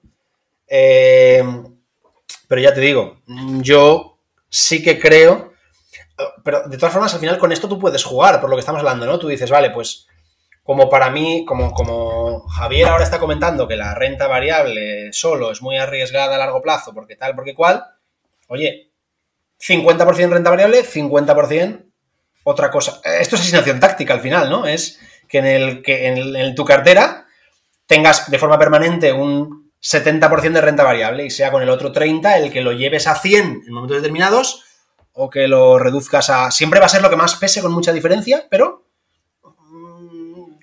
con un poquito más de control. No sé si, me explico. Esto también se puede hacer al final en una... pero volveremos luego al... O sea, acabaremos en el tema psicológico igual, ¿eh? Pero si tú crees que puedes soportar esa volatilidad con esas caídas, eh, tal, pues oye, juega con los pesos de las, de las clases de activos. Lo que yo veo es que al final lo que, lo que tu tipo de cartera en términos de Taleb, diríamos que, es una cartera robusta, en el sentido de que le da bastante igual lo que ocurra en el, momento económico, va a intentar siempre dar un, retorno muy constante. ¿no? Taleb tenía esas tres categorías que encuentro fascinantes. En el libro de Antifrágil creo que incluso mete, mete la, gráfica con, distintas, con distintos ejemplos. Si habláramos de inversión, la asignación táctica yo creo que entraría dentro de la robustez. No es antifrágil tampoco porque cuando todo cae, también ha bajado este año no nos sale ganando. Pero no es frágil en el sentido de que no tienes todos los huevos en la misma cesta. Claro, o sea, para mí justo la palabra es esa, o sea, es antifrágil, ¿no? Como bien has dicho, pero robusto, ¿no? Es, o sea, yo siempre utilizo las dos palabritas cuando doy los discursos de turno, robusto y eficiente. O sea, es robusto por lo que tú dices, porque sufre poco y se recupera relativamente rápido de esas fases de sufrimiento, y eficiente porque tiene una mayor rentabilidad riesgo. O sea, eh, para mí eso es lo. Para mí ser eficiente es eso, ¿no? Es llegar a tu objetivo, eh, pues eso, haciendo las cosas bien, de la forma más rápida posible. Eficiente, eficiencia eficacia, no sé. Ahí está siempre un poco la, la historia. No, no, no, soy capaz, tengo una apuesta con un amigo, si soy capaz de hacer un podcast entero sin mencionar a Taleb, eh, estoy fracasando de forma miserable, pero Taleb ya, insisto, que luego utiliza el ejemplo de, de, los, paquetes, ¿no? Un paquete se entiende muy bien con un paquete, ¿no? Hay esos paquetes de, que, que, tienen los transportistas, que a veces hay el paquete que pone frágil, eh, gestionar con, con cautela. Pero luego lo que tenemos es que a veces habrá paquetes que son robustos, ¿no? No va a poner eso de frágil porque realmente al paquete le da igual si, si en la carretera, si el transportista se va por lleno de baches y todo eso, le da absolutamente igual porque el paquete va a llegar, es robusto. Y luego te le pone el ejemplo del paquete antifrágil, ¿no? Un paquete que dice, por favor, trátame de, de, forma irresponsable, ¿no? Porque el paquete es antifrágil y por tanto el paquete sale ganando si, si hay baches y si el transportista no, no, lo hace bien, ¿no? Pero insisto, eh, yo creo que se entienden bien, ¿no? Porque tú lo que tienes es unos, unos, activos que, que, realmente se comportan de forma robusta, ni frágil ni antifrágil, sino robusta.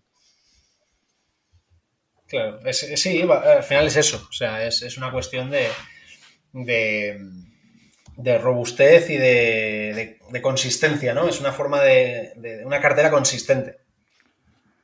Es muy importante todo esto la disciplina. Lo, que decimos es también que, claro, nosotros como inversores particulares quizá no la tenemos. Eh, tú, la vas a tener, obviamente, Javier, porque es la, digamos que la, credibilidad de tu fondo depende de que realmente implementes no solo la teoría, sino que luego la lleves a la práctica y seas disciplinado con las ideas que estás desarrollando. Pero esa parte de la disciplina, ¿cómo la gestionas? ¿Cómo lo haces para no caer en esas tentaciones? En, por ejemplo, ahora que la renta variable va tan mal, no escuchar eso, esas voces de los inversores y sacarte, sacar todo de renta variable. Al final yo creo que a veces hay esa convicción en el sistema, ¿no? O cuando sabes muy bien a qué estás jugando, al final, a pesar de que un año vaya mal, tú tienes esa convicción de que sabes que ese sistema es ganador y por tanto vas a seguir con él, ¿no? Y imagino que van quizá un poco por aquí los tiros. Claro, o sea, como has dicho, ¿no? Por la cuenta que me trae, más me vale ser disciplinado, porque... Vas a quedar sin clientes. claro, uno de los temas que para mí, bueno, esto ya es, quizás me estoy saliendo del tema, pero uno de los, de los temas que para mí son muy, siempre, ¿no? Desde, yo, sé, yo he estado siempre en la industria de la financiera, eh, desde distintos eh, enfoques, y para mí uno de los problemas que yo he visto siempre, sobre todo en los fondos de inversión, es la poca transparencia. O sea, tú ahora, tú gestionas un fondo y eh, tienes que hacer un informe trimestral ante la CNMV, pero en ese informe trimestral sale cómo está tu cartera en el cierre trimestral. No sale lo que has hecho durante los tres meses. sea, yo puedo ahora decir, esta es mi estrategia, estos son mis sistemas, esta es mi cartera, eh, puedo comprar hoy medio fondo en Bitcoin, nadie se va a enterar, eso sí, antes del 31, para el 31 de diciembre, vendo, vuelvo a colocar la cartera como yo he dicho que estaba, y en la foto sale eso. Yo no puedo hacer eso. A ver, obviamente podría quitar el enlace y, bloquearlo o poner una mentira. Pero yo no puedo hacer eso porque mi cartera, la cartera de mi fondo se puede ver en tiempo real. O sea, yo he, creado un Google Drive que del enlace lo coloco por todas partes, en mi perfil de Twitter, en mi página web, en por todas partes donde aparezco, digo, ¿no? Eh, mi cartera es esta y está en tiempo real. Entonces, mm, si quieres echarle un vistazo a cómo está la cartera, aquí la tienes. Pincha. O sea que, si compro Bitcoin, ya te digo, podría no contar, no, ponerlo en el enlace, pero vamos, está todo automatizado. O sea que eh, quedaría un poco. entonces, eh, no puedo hacer trampas, en mi caso concreto. Y luego, aparte, justo está lo que has dicho, ¿no? Que, si tienes la, la, convicción en el sistema es tan grande, o la convicción en el tipo de cartera, en la filosofía es tan grande, que además es que te digo una cosa, muchas veces. Eh, no, es que se me pase por la cabeza no hacer lo que dice el sistema en sí, pero a veces pienso, venga, ¿qué podría hacer yo para mejorar esto? Sacar... Y no sé qué hacer. O sea, yo he llegado a un punto en el que ya... o sea, si ahora tú me dices, ponte a invertir en bolsa fuera de tu sistema y no sabría por dónde empezar, no sabría qué comprar, no sabría qué mirar para decidir lo que hago, ¿sabes? O sea, es como ya está todo tan robótico yo solamente tengo que seguir lo que marcan los sistemitas y apretar el botoncito de compra cuando dice y apretar el botoncito de venta cuando dice. Y esto que suena así a veces sistema, algoritmo, eh, o sea, hago una operación al mes o los sistemas hacen una operación al mes o una operación cada 15 días o, o sea, de hecho en el, último informe trimestral del fondo, la rotación, porque te dice cuánto ha rotado tu cartera, la rotación de mi fondo es de un 0,13% en el último trimestre. O sea, eh, parece que esté yo aquí todos los días mirando robots cómo hacen cosas y realmente no tengo que hacer nada. ¿Sabes? En, lo que se refiere a la operativa. He entrado ahora al, link que no lo tenía controlado y, voy, a, voy a tu link, GPM Asignación Táctica FI, con, el ISIN y, y, veo, claro, veo ya la posición total de la cartera. Tienes ahora en renta fija un 12,5% que no costaba nada a ese cliente. Uno, en oro tienes el 16,8%, en renta variable es el 31,8%. Esta renta variable, insisto, estará diversificada por esos criterios que hemos dicho antes. Y luego tienes en líquido un 38,9%, que es, que es realmente una barbaridad.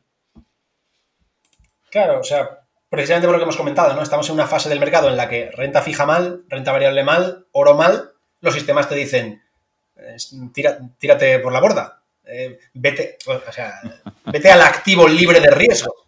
Y el activo libre de riesgo, en este caso, es estar quietecito. Cuidado con esto también, Javier, pero si te estás quieto, la inflación se te come. Hoy, con la inflación exagerada que hay, sí, pero yo no pienso en hoy, ni en la semana que viene, ni en el mes que viene, ni en el año que viene. Al final, la inflación de promedio en los próximos 20 años, 30 años, 40 años, va a ser del 3, 4%, como ha sido históricamente, vamos. Que si entramos en una fase en la que la inflación promedio es más alta durante muchísimo tiempo, puede ser, no te digo que no. Y ya lo cambiarás. Eh, no, te quedarás en... Claro, pero es que eso no depende de mí. No puedo preocuparme de algo que todavía ni siquiera sé si va a pasar. Los sistemas se adaptarán, los sistemas harán lo que tengan que hacer. Eh, entonces, a mí no me preocupa que ahora mismo ese cash esté perdiendo un 10% por la inflación, porque ese cash lo que me está haciendo es no perder un 20 más inflación en renta variable, no perder un 12 más inflación en oro y no perder un 15 más inflación en renta fija. O sea que te vas ahí, te, vas a lo que en este momento pierde menos porque está perdiendo todo podemos tener también ese dinero líquido en, no, sé cuál es exactamente el mecanismo, ¿no? pero podríamos tener deuda del gobierno a corto plazo. Em, y eso no entraría dentro de renta fija. Es decir, cuando tenemos en cartera renta fija, normalmente es deuda no a largo plazo, pero a 5 o 10 años. ¿no? Luego, lo que podemos tener son obligaciones del gobierno a 3, 6 meses. ¿no? Y a partir de aquí, claro, eso con inflación como está ahora, que está todo muy loco, nadie sabe qué va a pasar con la inflación, pero ese papelito del gobierno a 3, 6 meses, te lo pueden pagar fácil al 3, 4%. Y eso se lo leía ya a un inversor americano. No hay que tenerlo solo en la cuenta corriente del banco, sino que además habría que invertir en ese activo concreto que es la, la, deuda a corto plazo del gobierno. Claro, esa opción la tiene siempre, ¿no? El, renta fija a ultra corto plazo, ¿no? Eh, yo, por ejemplo, a ver, el problema también es lo de siempre, ¿no? ¿En qué momento? Porque el gobierno, el gobierno puede hacer un impago dentro de seis meses, tampoco, no hay nada seguro aquí, pero no sabes nunca. Ese riesgo, ese riesgo lo tienes también. Nosotros en este caso lo que hacemos simplemente son lo que se llaman, no tenemos el dinero en cash como tal en la cuenta, sino que tenemos son repos, reposiciones que se llama, que realmente me están dando ahora mismo, creo que es un, un 0,8% o algo así al año. Claro, ya no es estar parado, evidentemente, ya, pero la inflación está un 10, o sea, eso no salva nada. Ya, pero en este caso lo que hay que entender, lo que, lo que, lo que el partícipe, el potencial partícipe tiene que entender, es que nosotros lo que estamos haciendo, o sea, el dinero está en liquidez no para ganar dinero, sino para evitar perderlo. O sea, estamos, lo que te digo, en el activo libre de riesgo, porque también hay mucha gente que me ha dicho, Javier, ¿y por qué esa liquidez está en euros? Ponla en dólares y este año, con lo que ha caído el euro dólar, digo, claro, este año. Y ahora que ya ha caído el euro dólar. O sea, si yo hubiese sabido esto el 25 de marzo, que es cuando arranque el fondo, pues pongo el 100% eh, de liquidez dólares y estaríamos ganando un 12. O sea, que yo no sé lo que va a pasar con el euro dólar en los próximos 5 años, 20 años, 10 años. Eh, entonces, mm, no. O sea, poner el cash en dólares es añadir riesgo a la cartera. Es añadir volatilidad a la cartera. Y es precisamente lo que yo quiero evitar. Aunque a veces esa volatilidad, en este caso, en estos últimos meses, hubiese jugado a mi favor, yo quiero evitar eso. Eh, o sea, es, el propósito de tener el dinero en cash. Pero como te decía antes, si tú no ves la cartera como un todo, si tú solo piensas en lo que está haciendo el cash, lo que está haciendo la renta fija, lo que está haciendo el oro, lo que está haciendo la renta variable, lo que está haciendo el sector tecnológico, lo que está haciendo el sector energía, lo que está haciendo eh, la renta variable de mercados emergentes. O sea, si, si, si tienes que añadir, analizar cada una de las 12 cosas que componen la cartera, no, coge las 12 a la vez y mira, ¿qué está haciendo el mercado? ¿Qué está haciendo la cartera? Vale, pues vamos bien o vamos mal. Y ya está. y y no te preocupes tampoco de lo que está haciendo ahora. Entiende la filosofía para los próximos años, para los próximos ciclos. Dos, tres ciclos. Que eso pueden ser pues, 7, 8 años por ciclo, pues 20 años. Que luego los ciclos pueden durar 14 años y ser 40 y pico. ¿Vale? Y luego hay gente que me dice, Javier, pero si yo ya tengo 80 años, entonces tu fondo no me vale. Eh, bueno, entonces ¿dónde, con 80 años, ¿dónde lo quieres meter? ¿En renta variable? o, te lo guardas en el bolsillo, joder, también te vale. O sea, claro, que voy a decir yo, ¿no? Pero, pero también te vale. Para entender el sistema que utilizas, ¿qué tiene que ocurrir para que ese 38,9% de líquido eh, lo inviertas? ¿Cuál es, eh, cuál es lo, que, lo que activa la, la inversión? Lo, lo más importante que tiene que pasar es que el momentum de medio plazo de sectores y factores de renta variable pase a ser positivo. O sea, ahora mismo si tú coges los 11 sectores que hay en el mercado, energía, salud, financiero, industria, tecnología, todos, 10 tienen momentum negativo.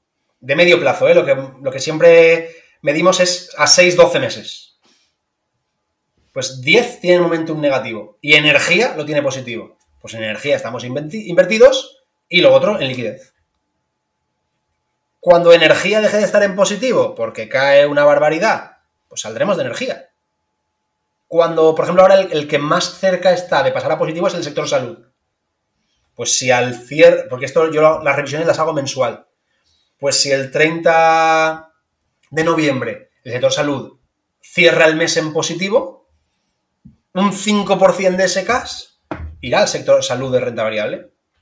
Y si no, seguiremos en cash. Ya está, no tiene más. Has utilizado el plural de nuevo, has dicho saldremos. Yo creo que piensas en grande. Estás pensando ya que el fondo va a crecer y obviamente vas a contratar a gente. Pero también el secreto aquí es que, como depende del sistema, y ahora hablaremos, luego hablaremos de la comisión que me interesa mucho. Pero claro, como, como depende del sistema, en realidad tampoco necesita mucha gente para operar esto, ¿no? No te veo tampoco montando un imperio con la asignación táctica. Claro, o sea, es el tema. Yo, yo puedo estar, o sea, ya, si, aún quiero trabajar menos, lo que puedo hacer es que el que apriete el botoncito sea otro.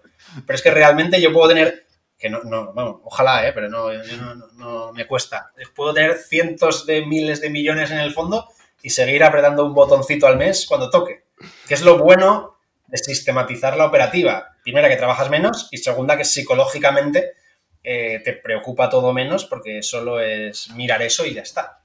Pero esto es lo más contraintuitivo para el inversor y yo creo que es la parte eh, más, más, más increíble de todo este mundo de las finanzas que es que el inversor eh, en fondos o el, que lo hace, el, que, gestiona su propia cartera, piensa que por mover mucho va a sacar mayor retorno, ¿no? O, que si pago a un gestor, que quiero que este gestor haga cosas. No quiero que este gestor esté quieto como lo estás tú, Javier, la mayor parte del tiempo, porque le estoy pagando una comisión.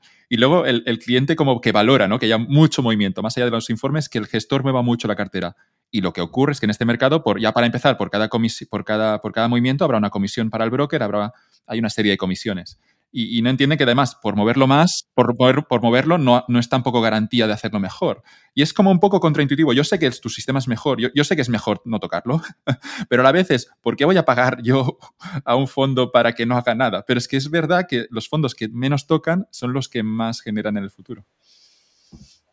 Claro, a, ver, al final aquí lo que, lo que tienes que pensar o lo que una persona tiene que pensar es que eh, yo creo que un, inversor particular minorista, que es a la gente que llego yo realmente, yo no sé si luego una alguien que tenga mucho dinero podría hacerlo de otra forma, pero lo que tiene que pensar para mí principalmente son dos cosas. Una, eh, yo, o sea, no es que los haya diseñado yo, ¿eh? yo no soy el, diseñador de los sistemas, porque al final lo que he sido, ha sido coger ideas de gente que ya lo ha estudiado antes y de gente muy que lo ha pensado eh, y, bueno, al final sí, haces los backtests, eliges los criterios, los filtros, pero que no es que yo me considere aquí el diseñador, el creador de la rueda ni del fuego, ¿vale? Son unos sistemas muy sencillos. Eh, pero lo que tienes que pensar es, posiblemente yo no sería capaz de llegar a esos sistemitas simples, a lo mejor, o me costaría más, o... Y luego, sobre todo, que para mí es lo más importante, que si yo como inversor particular, yo todo lo que hago lo hago con ETFs, ¿vale? Los activos son ETFs de, pues eso, de sectores, de factores, renta variable, los bonos sí que compramos los bonos, pero de oro. Eh, si yo, como inversor particular, me pongo a seguir los sistemas, porque mis sistemas son públicos, ¿eh? o sea, yo los tengo ahí en la web y tú puedes mirar los filtros que utilizo y si sabes mínimamente programar, te los metes en tu plataforma y los sigues. Pero ¿qué pasa? Que si tú como inversor particular con ETFs te pones a comprar y vender, tienes que pasar por Hacienda. En cambio, si dices, bueno, yo lo sé, a ver, yo siempre animo a todo el mundo a que aprenda cómo funcionan los sistemas y eh, por lo menos en una parte, aunque sea pequeña de su cartera, que los lleve a cabo, porque si te gustan los mercados, eh, mola, ¿no? El hecho de ser tú quien siga los sistemas. Pero es verdad que es ineficiente fiscalmente. Entonces, eh, al final, pues compensa que alguien te lo haga para no tener que pagar un 21, no sé, creo que es un 19, un 21, un 23% cada vez que cierras una operación con ganancias y que lo haga el gestor, en este caso. Hemos hablado de la parte del líquido, hemos hablado del oro, que es como siempre un gran, misterio. Nadie sabe qué, hace exactamente el oro, pero, pero tú lo has descrito muy bien. Me gusta históricamente esos retornos y que están descorrelacionados, así de simple. Y, luego me gustaría hablar, claro, de renta fija, ¿no? Para un año que ha sido muy malo para renta fija, que sigue bajando. Está todavía todo es muy incierto lo, que puede ocurrir con esa deuda de los gobiernos o de, las empresas privadas, porque la renta fija puede ser deuda pública o o deuda corporativa en tu caso, por la composición de la cartera, veo que solo tienes eh, bonos alemanes. y claro, te quería preguntar, porque aquí no hay diversificación geográfica, ¿no? Esto tiene un, motivo. Eh, el primer motivo, eh, solo queremos, o sea, el primer motivo, que al final es el mismo motivo, pero solo tenemos deuda alemana, o sea, bonos alemanes, porque los únicos bonos europeos que hay de mayor calidad mm. crediticia son Alemania y Holanda. No hay más. Triple A. Correcto, triple A. O sea, la máxima calidad crediticia que existe. ¿España cuándo tiene, por, por curiosidad? Si no me equivoco, A. Si no me equivoco, es una me parece, ¿eh? me lo estoy diciendo sin, saberlo, pero me parece que sí. Eh, que bueno, al final es lo de siempre, ¿no? Las empresas de rating, pues sus criterios, bueno, eso lo dejamos ahí. Eh, no sé en qué se basan muy bien, pero, pero bueno. Había, en, la, en la crisis del 2007 había activos con AAA que, que no pagaron, que, se fueron, eran bonos basura. Pero que nunca sabes, ¿no? Esa gente de agencia de rating son los que dan la nota a la deuda, a la calidad de la deuda. Si una empresa tiene mucho capital propio, pues será más solvente que otra, ¿no? Lo mismo con los países. Y, y dan, un, dan, un, dan un, no, no un número, sino dan esa letra, ¿no? Una AAA, una W, o ya si son bonos basuras, una C, ¿no? Hmm. Sí, eso es la, la, la película de, de, Big Short, ¿no? La gran apuesta. Bueno. Eh, es muy, o sea, esto, incluso aunque no sepas nada de finanzas ni de mercado, esto lo explica muy bien, ¿no? Eh, que tienes cosas ahí triple A que, que, se van a des, o sea, te lo dicen, que se van a desparramar. Eh, porque, vamos, porque no, esto no, es insostenible, ¿no? Lo, lo típico. pero bueno, Alemania, bonos alemanes, bueno, podríamos tener también holandeses. Realmente al final no creo que ni una cosa sea mejor que la otra. Y sobre todo a mí, lo, como digo siempre, ¿no? lo único que me preocupa son los numeritos, es decir, la, la, la, correlación, ¿vale? En este caso, si tú coges, luego ya está Estados Unidos. Si tú coges bonos de Estados Unidos a 20 años, por ejemplo, y coges bonos alemanes a 20 años y los pones en un gráfico, ves que la correlación es exageradamente alta, es decir, se comportan igual. Ahora bien, en los bonos de Estados Unidos tenemos, nosotros como inversores en euros tenemos riesgo divisa. No sé lo que va a pasar con el euro dólar. Estoy añadiendo, como decía antes con el cash, estoy añadiendo un riesgo muy elevado. En cambio, con los bonos alemanes no tengo riesgo divisa, por lo tanto, solo corro un riesgo, que es lo que hagan los bonos. Esto hay un paper de Vanguard que eh, el otro día, no con, o sea, yo lo he estudiado infinitamente durante todos estos años, y el otro día fui a buscarlo y lo han quitado, o sea, ese paper por lo menos yo ya no sé cómo encontrarlo, es una faena, pero te explica muy bien por qué en renta a largo plazo, en renta variable, no merece la pena cubrir la divisa y por qué a largo plazo en renta fija sí merece la pena cubrir la divisa. Y es porque por la volatilidad de la renta variable, el efecto divisa no añade volatilidad, por la volatilidad de la renta fija, el efecto divisa sí añade volatilidad. Entonces, merece la. En, en, renta fija, da igual, invierte en Estados Unidos, que el euro dólar no te va. Bueno, a ver, en el futuro no sabemos lo que pasará, pero en principio. Y en cambio, en la renta fija, mejor cúbrete, eh, porque, pues eso, estás añadiendo riesgo. Como a mí comprar bonos en americanos y cubrirme esa cobertura conlleva un coste, la ecuación bonos americanos más cobertura es peor que irte directamente a los bonos europeos. Entonces, esa es la explicación de por qué solo tenemos bonos alemanes y salvo que cambien las cosas, solo tendremos bonos alemanes con una duración, eso, de, el promedio que queremos tener en cartera es una duración de 15 años.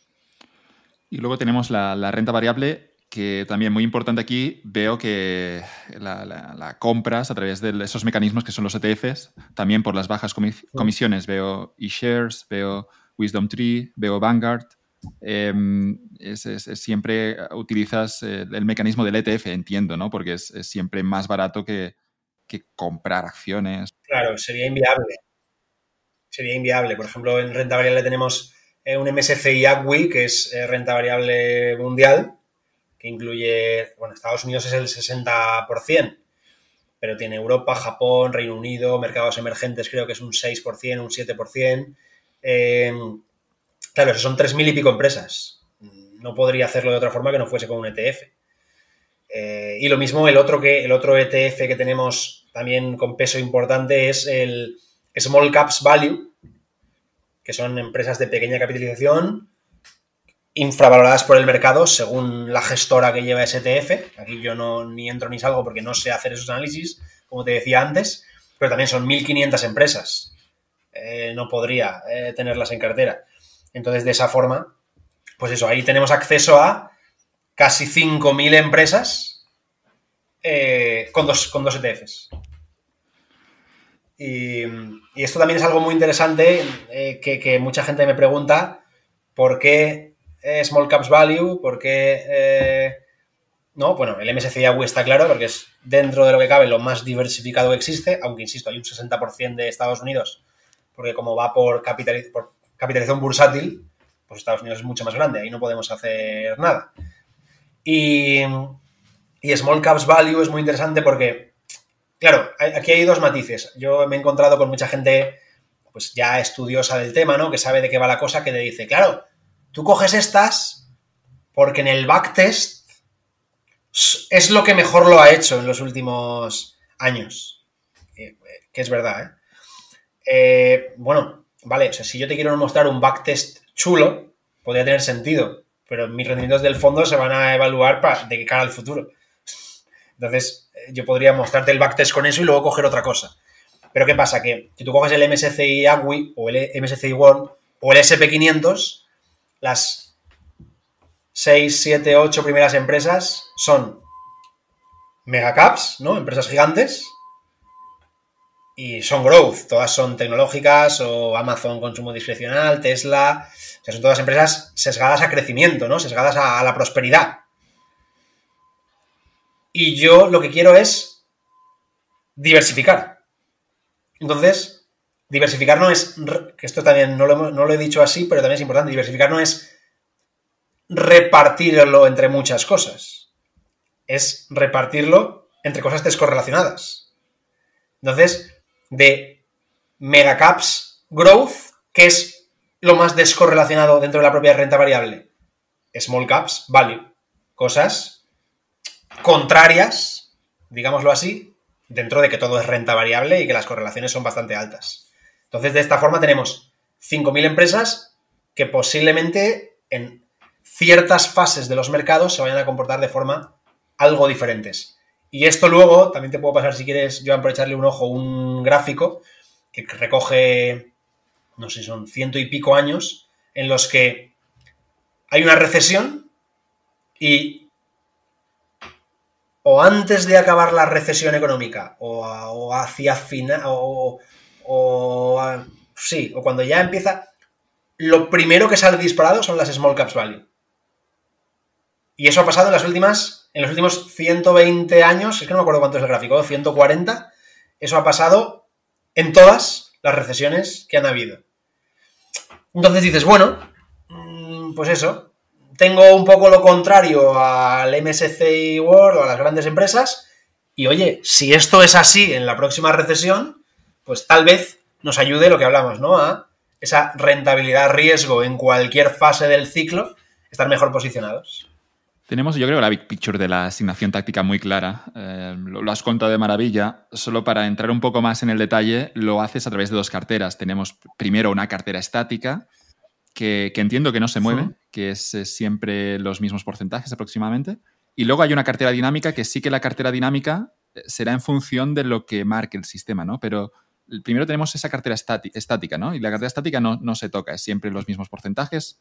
Ten en cuenta, la cartera estática, o sea, es estática, ¿vale? No se toca, pero ojo, porque realmente esto tiene truco. Eh, claro, al final yo tengo unos pesos óptimos, ¿no? Como podrás ver ahí, pues eso, renta variable 25%, renta fija 15%, oro 15% y liquidez 10%. Pero claro, esto, el mercado va variando. El mercado va, va pues eso, ¿no? Lo, que sube de valor va ganando peso, lo que pierde valor eh, cae su peso, pero, por, el comportamiento del mercado, no porque yo lo decida.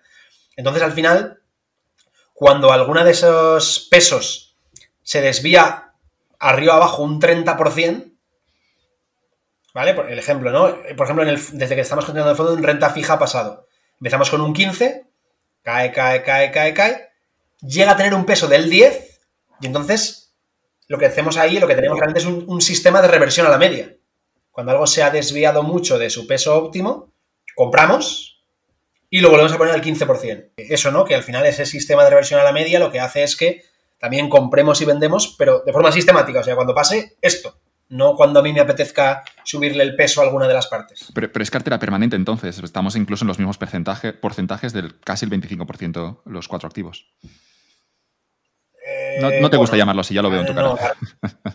No, no, pero no, pero no porque no me guste, ¿eh? sino porque, por ejemplo, o sea, dentro del de un 65%, renta variable es un 25% y casi es un 10%. O sea, ahí realmente a la renta variable le damos más peso porque históricamente a largo plazo es lo que mejor lo ha hecho. Entonces, digamos que es, es, cartera permanente, pero un poco más sesgada a crecimiento, no tanto a partes iguales. ¿Qué, parte del total de, la cartera, de la posición total, ocupa la cartera estática? El 65%. Ahora mismo el 65%. Esto es un matiz que ya he comentado de pasada. Este sistema que te he comentado antes, ¿no? Que estábamos con, que estoy empezando a estudiar parte geográfica. Bueno, tengo ahí como varios, varias cosas que están, están en un poco en la incubadora que podrían formar parte del fondo. Y entonces la idea es que al final de la historia acabemos al final de la historia me refiero, si el fondo sigue creciendo, si hay más patrimonio, porque esto también es una cuestión de costes, ¿no? Yo hay, yo, hay unas comisiones mínimas, lo que tú has dicho, ¿no? Por compra-venta, y yo hay ciertas operaciones, o sea, a partir de X volumen hacia abajo, no me interesa hacer operaciones porque realmente no es eficiente a nivel de costes. Entonces, cuando el capital del fondo vaya creciendo, eh, podemos eh, eh, implementar algunos sistemas que necesitan de, más posiciones más pequeñas.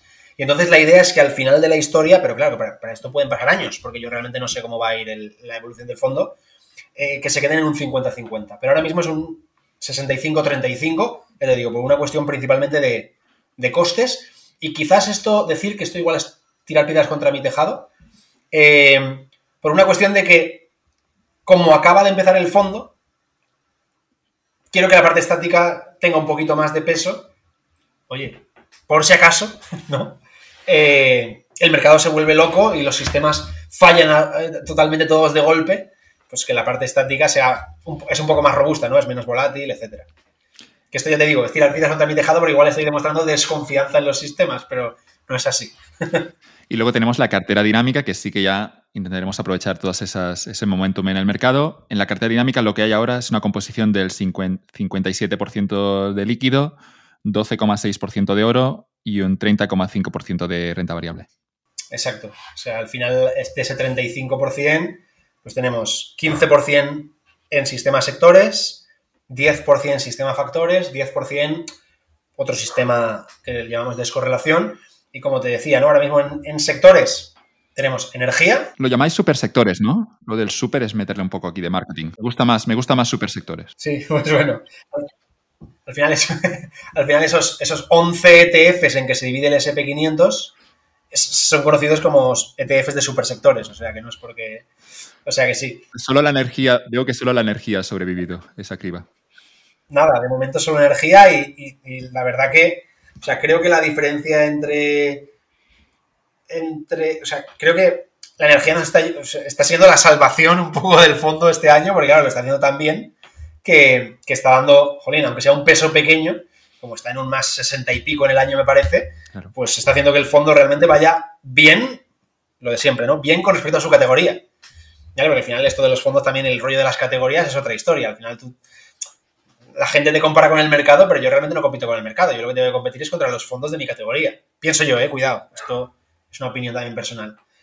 Y, eso, en factores, por ejemplo, de los seis factores que miramos, ninguno está bien, por lo tanto ese 10% también está en liquidez. ¿Cuáles serían los seis factores aquí? Quedan claros los, primero tenemos, para, que la gente que nos está siguiendo, teníamos supersectores, el, es el, mercado mundial se divide en estos 11 sectores. El único que, tenéis ahora que tenéis, yo hablo también en plural, el único que tienes invertido es la energía, pero luego tenemos factores, que es la segunda, el segundo sistema dentro, dentro de la asignación táctica, ¿cuáles son los seis factores en el que podrías estar invertido? E insisto, eh, de momento hay 100% líquido ahí.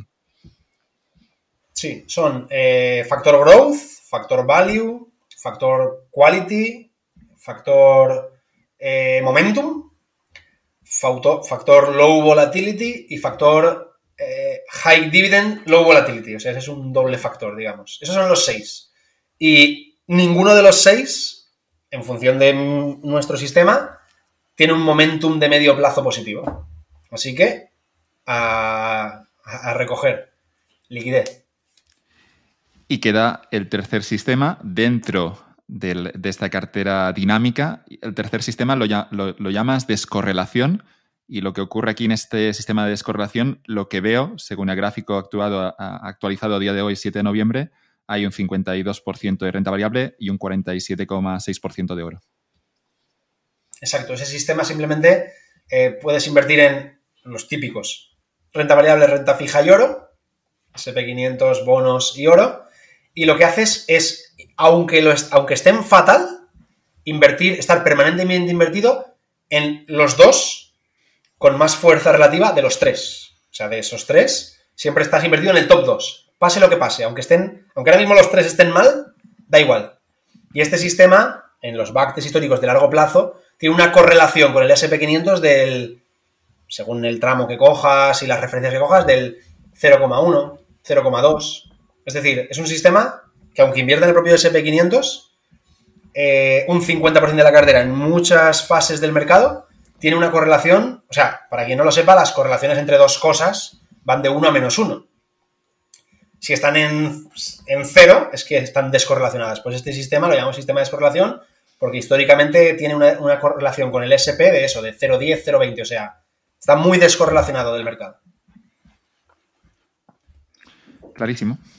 Clarísimo, tenemos aquí los sistemas. Em, me gusta mucho de la parte del fondo, bueno, aquí también incluso pones la, parte que estás gestionando, el, patrimonio. Eh, sale 1.430.000 euros, si, si está actualizado. No, sé, por ahí andará, ¿eh? eso no, lo sé exacto, pero sí. Y lo que me gusta, lo que me gusta sobre todo de este fondo, dentro de este, de este mundillo de, los gestores, porque al final yo en Capital también me, me gusta hablar con los gestores, con los value, eh, con los que utilizan análisis técnico. Pero lo que me gusta mucho de tu sistema, y lo pones también muy claro en la web, es que es primero de todo es transparente, y yo creo que no hay mayor ejemplo de transparencia que compartir la, cartera, actualizarla cada semana.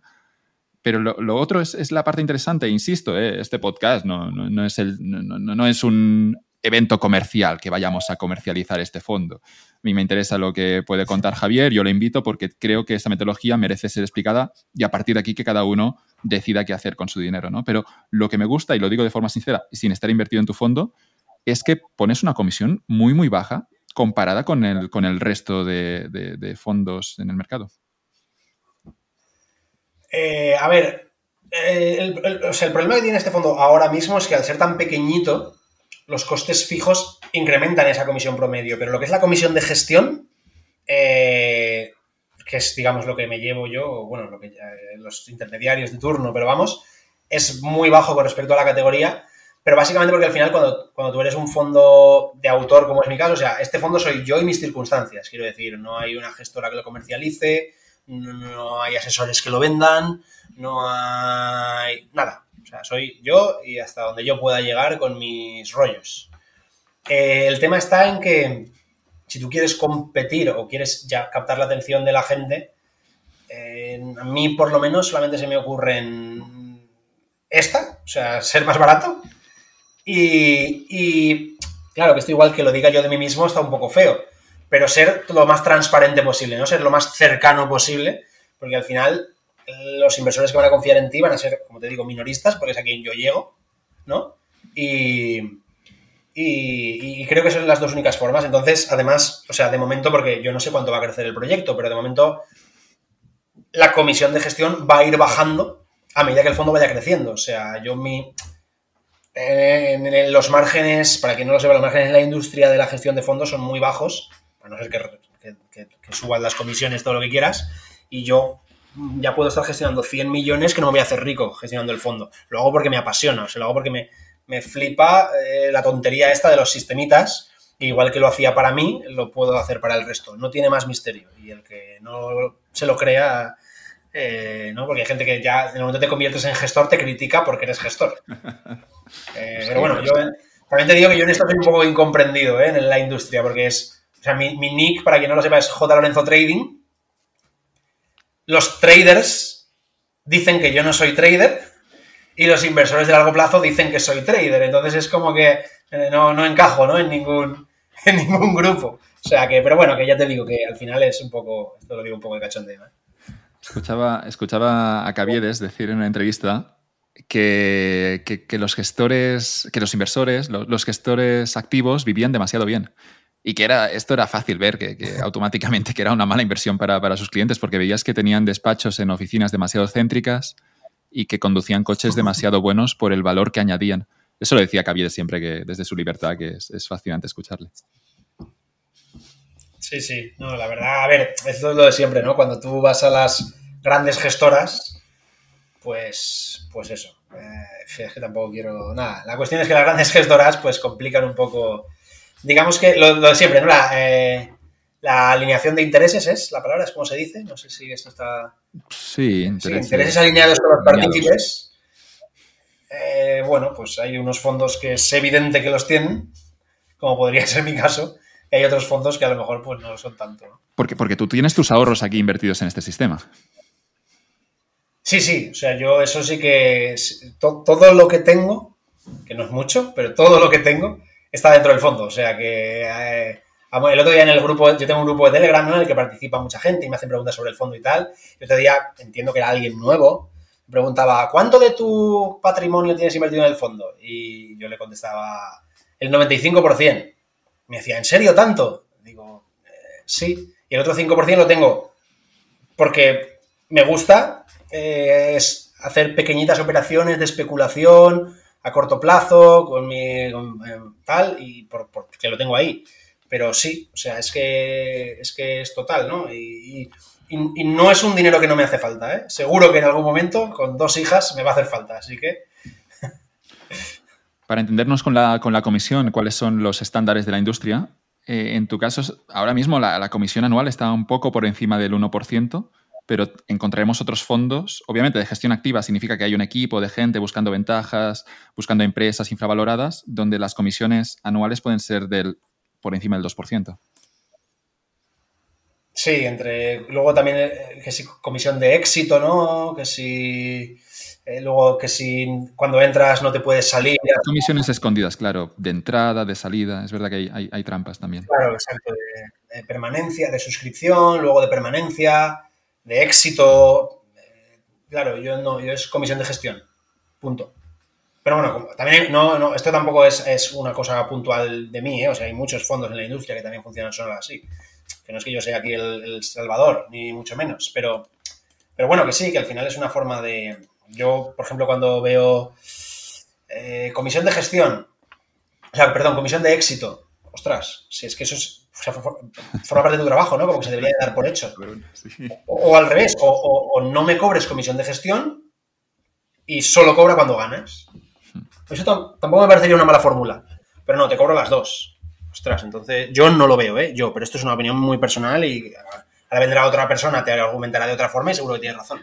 Hay, que pagar muchos salarios y, de nuevo, salarios de gente que viste muy bien y lleva relojes muy caros. Pero no te presiono más, porque ya, veo que no quieres, no, no quieres tampoco eh, criticar a, colegas que, que, al final también pueden tener una estrategia más o menos honesta. Pero, pero está claro, sí que hay ese punto, ¿no? Que yo lo veo, ¿no? Como inversor particular que soy, veo que es, incluso después también de hablar con algunos de ellos en este podcast, ¿no? Es, es que está muy bien lo que haces y, quizás es un sistema ganador, pero aunque haya alguien que pueda ganar al mercado, es difícil para ti encontrar a esa persona y, ese riesgo ya, no merece la pena ni, intentarlo, ¿no? Luego nos vamos a algo tipo Indexa Capital o nos vamos a un sistema incluso como el tuyo, Javi, pero, pero insisto que veo muy difícil, ¿no? La, gestión activa, que al final encontrar a esos ganadores, que insisto, no dudo que los haya, pero es que luego filtrar y encontrar a esa persona que pueda ganar durante los próximos 20 años, yo lo encuentro incluso más difícil que encontrar una acción que lo haga mejor en los próximos 20 años. Sí, sí, o sea, ahí sí que estoy totalmente de acuerdo. O sea, yo no. Yo. y al final lo de siempre, ¿no? lo que tú has dicho, 20 años. O sea, tú puedes encontrar quien gane en momentos puntuales y a lo mejor acertar, ¿no? Con esa entrada, porque. por lo que sea, ¿no? Tanto en un valor como en un, fondo. Pero quizás. El, normalmente el fondo que la. La expresión, ¿no? El fondo que la saca del estadio en un momento determinado es muy difícil que sea sostenible a largo plazo, con lo cual, justo cuando la has sacado del estadio es precisamente cuando no deberías entrar en él. ¿No? Eso lo, pasa, eso lo ves en ¿cómo se, eh, la mujer está Katie Woods. Eh, o sea, no sé, no, sé cómo va, me refiero en el histórico. O sea, porque sé que ahora ha perdido mucho, pero también ganó mucho. Entonces, su histórico no sé cómo va. Lo que sí que sé es que el 90% de sus inversores han perdido dinero. Claro, a lo mejor el que entró el día uno todavía y aguanta todavía va ganando. Pero como todos han entrado en el peor, el FOMO, ¿no? Lo hablábamos antes, como todos han entrado en el peor momento, te lo has comido con patatas y ahora que estás acumulando pérdidas, pues posiblemente no te quieras salir porque a ver si recupera. O sea que, eh, pues eso, es muy difícil acertar y, acertar con la entrada y acertar con la salida. tienes que acertar con dos cosas. Si ya es difícil acertar con una, imagínate con dos, ¿no? Entonces, pues eso, la gestión activa jolín, yo de verdad animaría a todo el mundo que le guste la bolsa a una pequeña parte de su capital destinar la gestión activa en los activos que sean. Pero el grueso, yo qué sé, es que yo, prefiero evitar la volatilidad. Y veo que tu trabajo ya como inversor no es solo encontrar un sistema o, o, empresas en las que invertir, sino que hay también esa segunda pata que ya es más jodida, que es gestionar a los inversores. Porque incluso cuando te va bien, imagina en los próximos tres años, si este fondo realmente se termina posicionando entre los mejores de España y atrae a muchos inversores, podría ser que en ese momento no lo haga tan bien, ¿no? Y automáticamente te encontrarás con eso, con un gran porcentaje de nuevos clientes que a pesar de que tu sistema funciona, ellos están perdiendo dinero, ¿no? Y hay esa parte también, ya no de invertir, sino de gestionar a, la gente que está en tu fondo, que esta la veo ya más jodida, ¿no? Porque puedes tener a mucha gente que ha entrado en el momento de mayor popularidad que no deja de ser el momento en el que estaba más alto. Claro, o sea, por eso yo creo que mi, o sea, yo creo que mi trabajo es totalmente didáctico y educacional, no educacional, no sé si está bien dicho, pero yo creo que ese es realmente mi trabajo. Necesito que entiendas cómo funciona este fondo. Necesito que sepas lo que probablemente vaya a pasar con él próximamente en qué se basa, por qué lo hacemos así. Y si te gusta de verdad, entonces adelante. Pero mm, no te metas porque lo está haciendo bien, o no te metas porque has leído una cosa mía que te ha gustado, o no te metas porque, mm, pues eso, ¿no? O, no te metas porque te gusta el backtest. No, el backtest lo tengo que hacer porque no hay más narices, pero quiero que entiendas de dónde, o sea, quiero que entiendas el sentido común o que tengas el sentido común suficiente para entender el sentido de lo que hay detrás del fondo o de los sistemas. Y por eso yo es, todo, por eso yo cuando, cuando, o sea, ¿cuál es tu trabajo? Mi trabajo es dar charlas, eh, participar, evidentemente porque es, o participar en podcast, ¿no? Porque evidentemente es la forma de tener visibilidad, pero aparte es que yo necesito que la gente me, eh, eh, me entienda, entienda lo que hay detrás, ¿no? Eh, y, eso es un poco lo que, lo que consigues. Recuerda lo que decíamos antes de que lo que es importante es que el cliente vea que estás moviendo cosas y haciendo cosas, pero sabiendo también que si mueves va a afectar negativamente el retorno del fondo, es bueno que hagas cosas, pero que quizá no estén relacionadas con tocar cosas del fondo. ¿no? Y, aquí yo creo que había un economista del comportamiento que es Dan Ariely que lo contaba muy bien. Decía algo así como, imagina que te quedas con las llaves de casa dentro, tú estás encerrado fuera y tienes que llamar al cerrajero. Y decía Arieli eh, que si venía un cerrajero y, venía con su caja de herramientas y te desmontaba la puerta y estaba dos o tres horas y luego te pedía 300 euros, decías, bueno, ese hombre se ha ganado su salario. Y eso era una gran molestia, porque tú durante 3-4 horas no podías entrar en casa. Luego, si venía un cerrajero ahí súper técnico, crack, que no sé, mete una llave maestra o mete alguna cosa por la puerta y la abre en, en dos segundos, y luego te pide 300 euros, Decía Ariely que esto que eras más reticente a pagarle los 300 euros a pesar de que tu valor era más alto, porque tú a los dos segundos ya estabas dentro de casa. Pero que te cobrase 300 euros solo por meter la llave maestra, em, daba, digamos que éramos más reticentes a pagarle, ¿no? Ocurre algo similar, me temo, con los gestores de fondos. Tenéis que hacer cosas para, para, que la gente os pague la comisión con la conciencia tranquila. Pero insisto, esto yo te estoy viendo aquí, hay una oportunidad de marketing y ya lo estás enfocando en esa dirección, que es vamos a hacer cosas no en el fondo, sino que el fondo lo dejamos quieto, pero vamos a hacer cosas a nivel pedagógico. Yo lo veo bien aquí, ¿eh? pero lo importante es que hagas algo, ¿no? Los clientes no te pueden ver que estás ahí como eh, en la playa todo el día, porque luego no. A, pesar de que ganen ellos muchos, eh, lo, van, van, a ser desconfiados. Claro, tal cual. O sea, yo a veces incluso en el grupo, lo que te decía antes, ¿no? El grupo de Telegram que tenemos ahí, pues evidentemente, pues el fondo es lo que es, entonces a lo mejor estamos dos o tres días en los que no pasa nada y en los que nadie escribe, y yo digo, ostras, tendré que poner algo aquí, ¿no? Porque claro, la gente eh, va a pensar que yo no, a mí me importa un pimiento el fondo. Pero es lo que tú dices, ¿no? Eh, es una, es una chorrada, o sea, el fondo es lo que es, está funcionando como está funcionando y que yo haga esto o escriba un artículo en mi blog para que paséis la mañana, no implica que sea ni mejor ni peor gestor. Pero, pero sí, sí, es, muy así. pero yo, te dejo, yo te dejo mi dinero, Javier, y, tú lo inviertes con tu sistema. Y, veo en Twitter o en Instagram que estás, eh, que estás todo el año en la playa y que no has trabajado ningún día. Pero yo me has hecho ganar un 30% este, el año que viene, ¿no? Claro, a mí me, ah. tiene que darme igual lo que estés haciendo con tu vida, que no te estés moviendo, que no tengas que, tragarte un atasco para ir a la oficina a las, a las 9 de la mañana. Pero, pero al final del día yo creo que psicológicamente es, este tío está viviendo demasiado bien. No puede ser que un sistema sea mejor que un equipo de cuatro o cinco analistas estudiando ventajas competitivas. Sí, sí, sí, es tal cual, tal cual. Bueno, tenemos, tenemos que trabajar el marketing por aquí. ¿eh? Yo veo una oportunidad, ¿no? Y ya, ya lo has, tú ya mismo ya lo has posicionado. voy a hacer pedagogía. Me, me gusta mucho esto. Lo, has yo creo que has entendido esto que decía Arieli y lo has entendido antes de incluso de conocer esa teoría, porque, porque tú has visto, ¿no? Que, que si estabas quieto, los, los inversores van a desconfiar. Pero, pero aparte, o sea, esto, lo que tú dices, no ha surgido así, pero yo tengo que decir, creo, creo que soy bastante malo con el tema marketing. Eh, pero al final también es una cuestión de por qué me gusta, ¿no? Lo, que te comento. O sea, a mí me gusta estar todo el rato leyendo cosas nuevas y hablando de cosas de estas. Entonces, al final, pues es una forma también de, de, de, de entretenerme. Bueno, ojo, y, de monetizarlo también, oye, porque yo hago mis cursos, mis charlas, mis rollos. O sea que al final también, no, no voy a decir que es esto es eh, altruista y por amor al arte y para que la gente aprenda, ¿no? No, claro que sí. O sea, es una forma de, de enfocarlo, ¿no? Y ya está. Y, eh, ah, con eso unes las dos cosas. Estoy pensando últimamente que el, marketing está un poco sobrevalorado, e, en el sentido de que el mejor marketing siempre es un buen producto. Es una persona detrás que ama lo que hace o le gusta lo que hace. Y, ya no hablo solo de las inversiones, sino a todos los niveles. Hay mucha obsesión a veces en hacer muy buen marketing, en trabajar al marketing.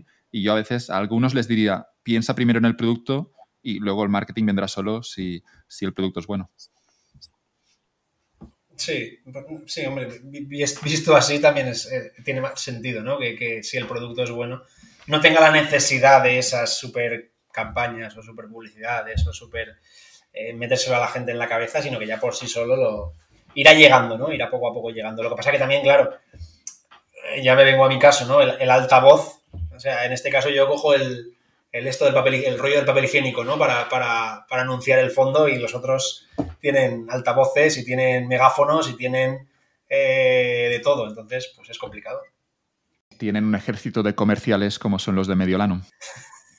No, porque hablamos, yo, yo, meto la puya a Mediolanum, no, no, tengo nada en contra de ellos.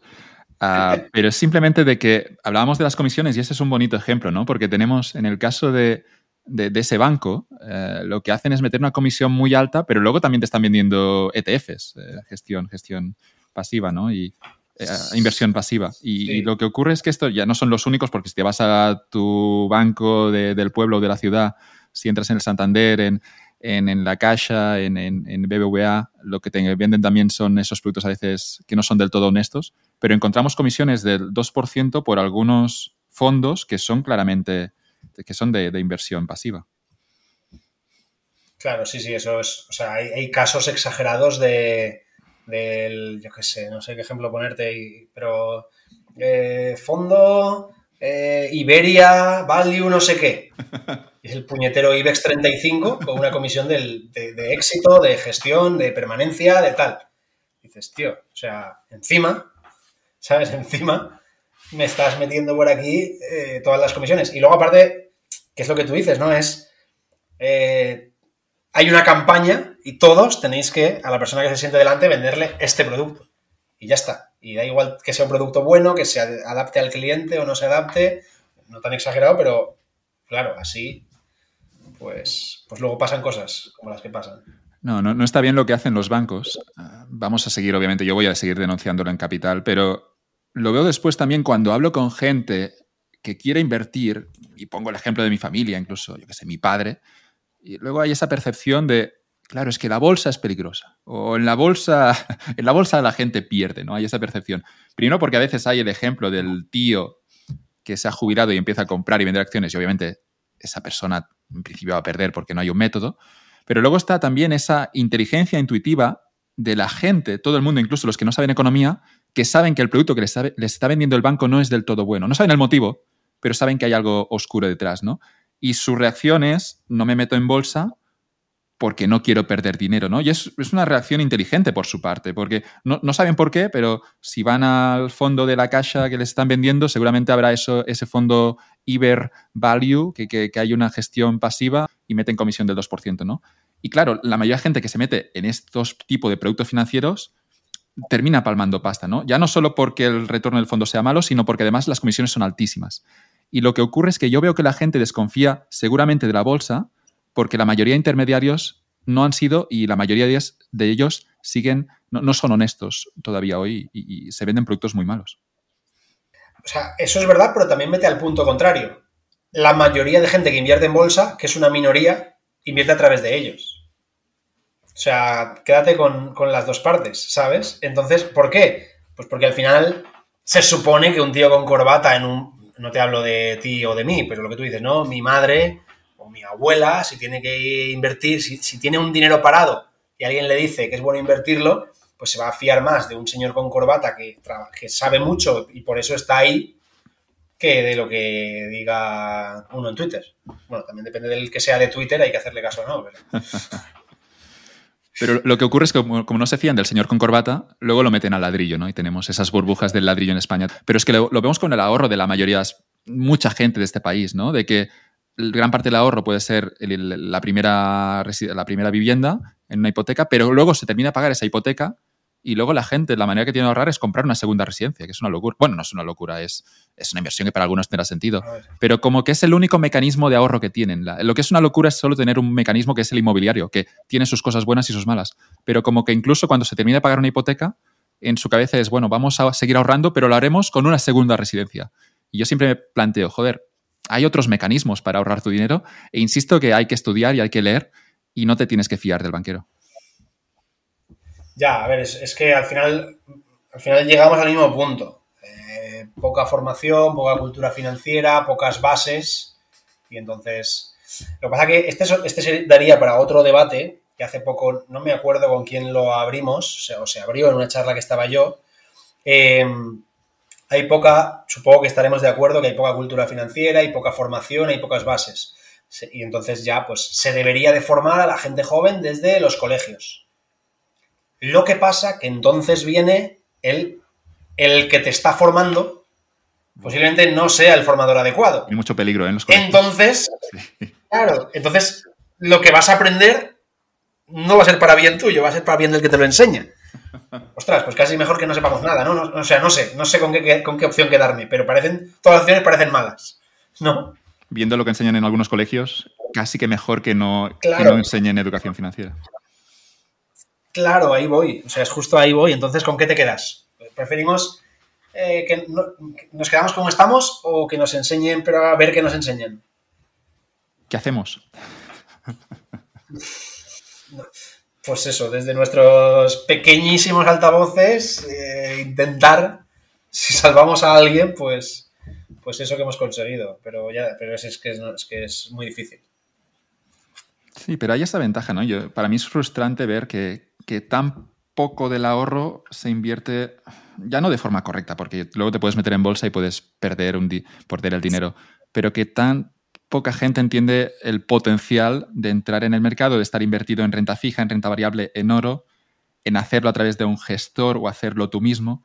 Veo que hay mucha gente y veo esa, esa desconfianza ¿eh? en todas las, las, las conversaciones que tengo de sobremesa con familiares o amigos, veo que al final, claro, no, ya no el inmobiliario, pero a veces hay gente que incluso prefiere dejarlo en el banco. Que insisto, será mejor que comprarle ese producto, esa preferente o ese fondo trampa que te está vendiendo el banquero o, hmm. eso que hacen los de Mediolanum, ¿no? que dicen que son family bankers, que son tus, tus asesores, ¿no? Son al final también, claro, de family, la comisión del Mediolanum es alta, pero al menos te inviertes al mercado. No, y luego está la otra parte, o sea, el el hacer entender a alguien el, rollo del interés compuesto, cuanto antes mejor, la subida exponencial, aunque sean 5 euros al mes, de verdad que, yo siempre se lo digo a mis amigos, que me lo vas a agradecer, tío, pero si no llego a fin de mes, ¿cómo voy a preocupar por invertir? Digo, de verdad, quítate una cena, quítate una de las cenas, porque no llegas a fin de mes porque cenas 10 días fuera de casa al mes. Quítate una mete los 20 euros en, bueno, claro, yo le digo, mételos en mi fondo y ya verás como cuando te jubiles me lo agradeces. Calla, va, calla, que voy a meter 20 euros. Si no tengo ni para... Pues nada, pues, pues nada, pues, pues, no lo hagas. Si es que, también, ¿qué te voy a decir? La, cabeza humana aquí es difícil pensar a largo plazo. Vemos, tenemos ese sesgo a corto plazo a lo que tenemos justo delante e invertir, ahorrar para jubilación, algo que, que ocurrirá dentro de 30 o 40 años, es obviamente difícil. Tienes que hacer el esfuerzo mental, eso está claro. O, tienes que interiorizar el sistema. Yo con el ahorro, lo he comentado en otras veces, ¿no? Pero veo bueno el ahorro porque entiendo que es bueno para mi futuro yo y automáticamente no tienes que vendérmelo de ninguna manera, ¿no? Ya sé, para mí el ahorro es más atractivo la mayoría de las veces que ir a cenar. A veces salgo a cenar, pero muchas veces es que prefiero ahorrar porque entiendo lo que yo gano ahorrando, ¿no? Y cuando haces ese cambio de chip, ya no es necesario hacer pedagogía, pero insisto, al menos en España estamos muy... Hay mucha, mucho por hacer porque porque, claro, también hay esa desconfianza. Es que insisto que gran parte del problema no, es tuyo, Javier, pero es veo intermediarios que han, de algún modo, han, han corrompido el mercado y, hace que la gente no, se fíe ya de nadie. Sí, sí, totalmente, es así. Bueno, no sé, dejamos con el dinero está todo clarísimo. Yo creo que el, el, resumen de asignación táctica ha quedado, bueno, yo creo que la gente ya ha entendido bien qué es este concepto que yo considero tan, tan interesante. No hemos hablado de Mourinho, pero podemos dedicarle cinco minutos. ¿Cómo, cómo le ves en, Roma? Le veo feliz, estoy contento por él.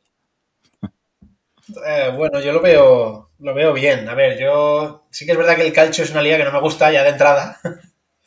pero, pero bueno, oye, mientras. Eh, yo he, oído ya, no es broma, lo he leído ya Mourinho al Madrid. hace relativamente poco, ¿eh? Lo he leído.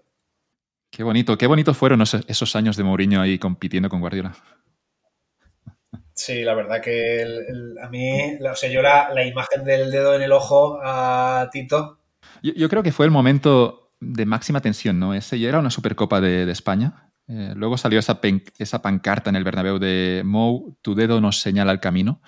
Eh, la, tensión se llevó a un punto que incluso llegó la, selección española, creo que, que, tuvo que intervenir del bosque porque estaban Casillas y Xavi peleados. Pero yo recuerdo con gran cariño esos derbis que, insisto, sigue siendo fútbol, es cierto que a veces se llega a las manos, pero, pero era súper intenso y esas ruedas de prensa de Mourinho, sobre todo en las semifinales de la Champions, fueron espectaculares. Era mejor la rueda de prensa que el propio partido. Sí, yo creo que había más gente pendiente de la rueda de prensa. Pero sí, yo la verdad que, o sea, no, no. A ver, yo no he jugado a fútbol a esos niveles, ni muchísimo menos, pero he jugado a fútbol, entiendo la tensión que puedes llegar a tener en un partido, he tenido broncas, he tenido enfrentamientos, pero es que eso se convirtió en, o sea, salían del partido, era, además hubo esa época, ¿no? Que jugaban un montón de, jugaron un montón de partidos en cuestión de un mes, ¿no? Y, cuadro. Y es que, o sea, era, eh, yo creo que estaba todo el país, incluso yo que no soy ni de Madrid ni del Barça, estabas todos los días pendientes de qué es lo nuevo, ¿no? ¿Qué va a salir hoy? ¿Quién va a salir hoy hablando? ¿Y quién va a decir? Pero es que incluso lo, lo de siempre, ¿no? Incluso eh, gente como Puyol, que posiblemente todo el mundo lo considere una de las personas más pacíficas y más, no dentro del campo, pero más pacíficas, más tranquilas del mundo, también eh, parecía como que estaba ¿no? el cuchillo entre los dientes incluso antes de, empezar el partido. O sea, era una cosa de locos. ¿Tu, tu equipo es el Valencia? Sí, yo por, por, por de dónde soy familia me ha tocado ser del Valencia. Muy, muy fan de Gatuso. Que bueno, hemos tenido... Me gusta Gatuso. sí, Gatuso mola. Los resultados tira que te va, pero Gatuso está molando este año. o sea que, pero bueno, es que también el Valencia de lo que la etapa dorada que tuvo hace relativamente poco y ahora, pues evidentemente son ciclos, ¿no? Es lo mismo y, y costará volverse a levantar. Me decías antes off the record que, jugabas al fútbol y, es, cierto que te comentaba que, los que jugáis o lo que habéis, los que habéis jugado al fútbol, aunque no sea a nivel profesional, y habláis de, los partidos de fútbol, aunque sean pachangas con los amigos, con una pasión que, es difícil ver en otras cosas de la vida. Sí, porque al final, o sea, entiendo que en fútbol, en cualquier deporte, ¿no? Si es algo que te gusta, por mucho que tú no, o sea, lo, vives como tal, ¿no? Pero bueno, a mí me pasa con todo, ¿eh? Yo soy, en tema deporte, o sea, yo juego también mucho a pádel y, y, bueno, juego, juego, a bastantes deportes en general, solo la mayoría solo en verano, porque el sitio donde estoy, ahí, ahí tenemos una, organización en la que tenemos de todo. Entonces hay mucha, hacemos muchos campeonatos, muchas competiciones, gente desde gente muy pequeña hasta gente muy mayor y, y, te lo tomas como si te fuese la vida en ello. O sea, es como, como te dejas la piel y, y es, es, lo, principal, ¿no? y, bueno, supongo que también va un poco en, en, lo que hablábamos antes, ¿no? En la personalidad de cada uno también. Javier, ha sido un placer escucharte. Espero. La tendencia en realidad nos da igual para tu cartera porque hemos dicho que es robusta y por tanto la tendencia no nos va a afectar en exceso. Sí que espero que el Valencia Club de Fútbol tenga una tendencia positiva los próximos 10 años. Nada, Joan, muchas gracias a ti por, por, haber invitado. Lo que has comentado, sobre todo espero que a la gente el tema de la asignación táctica pues le haya llegado un poquito más, o lo haya podido conocer un poquito mejor.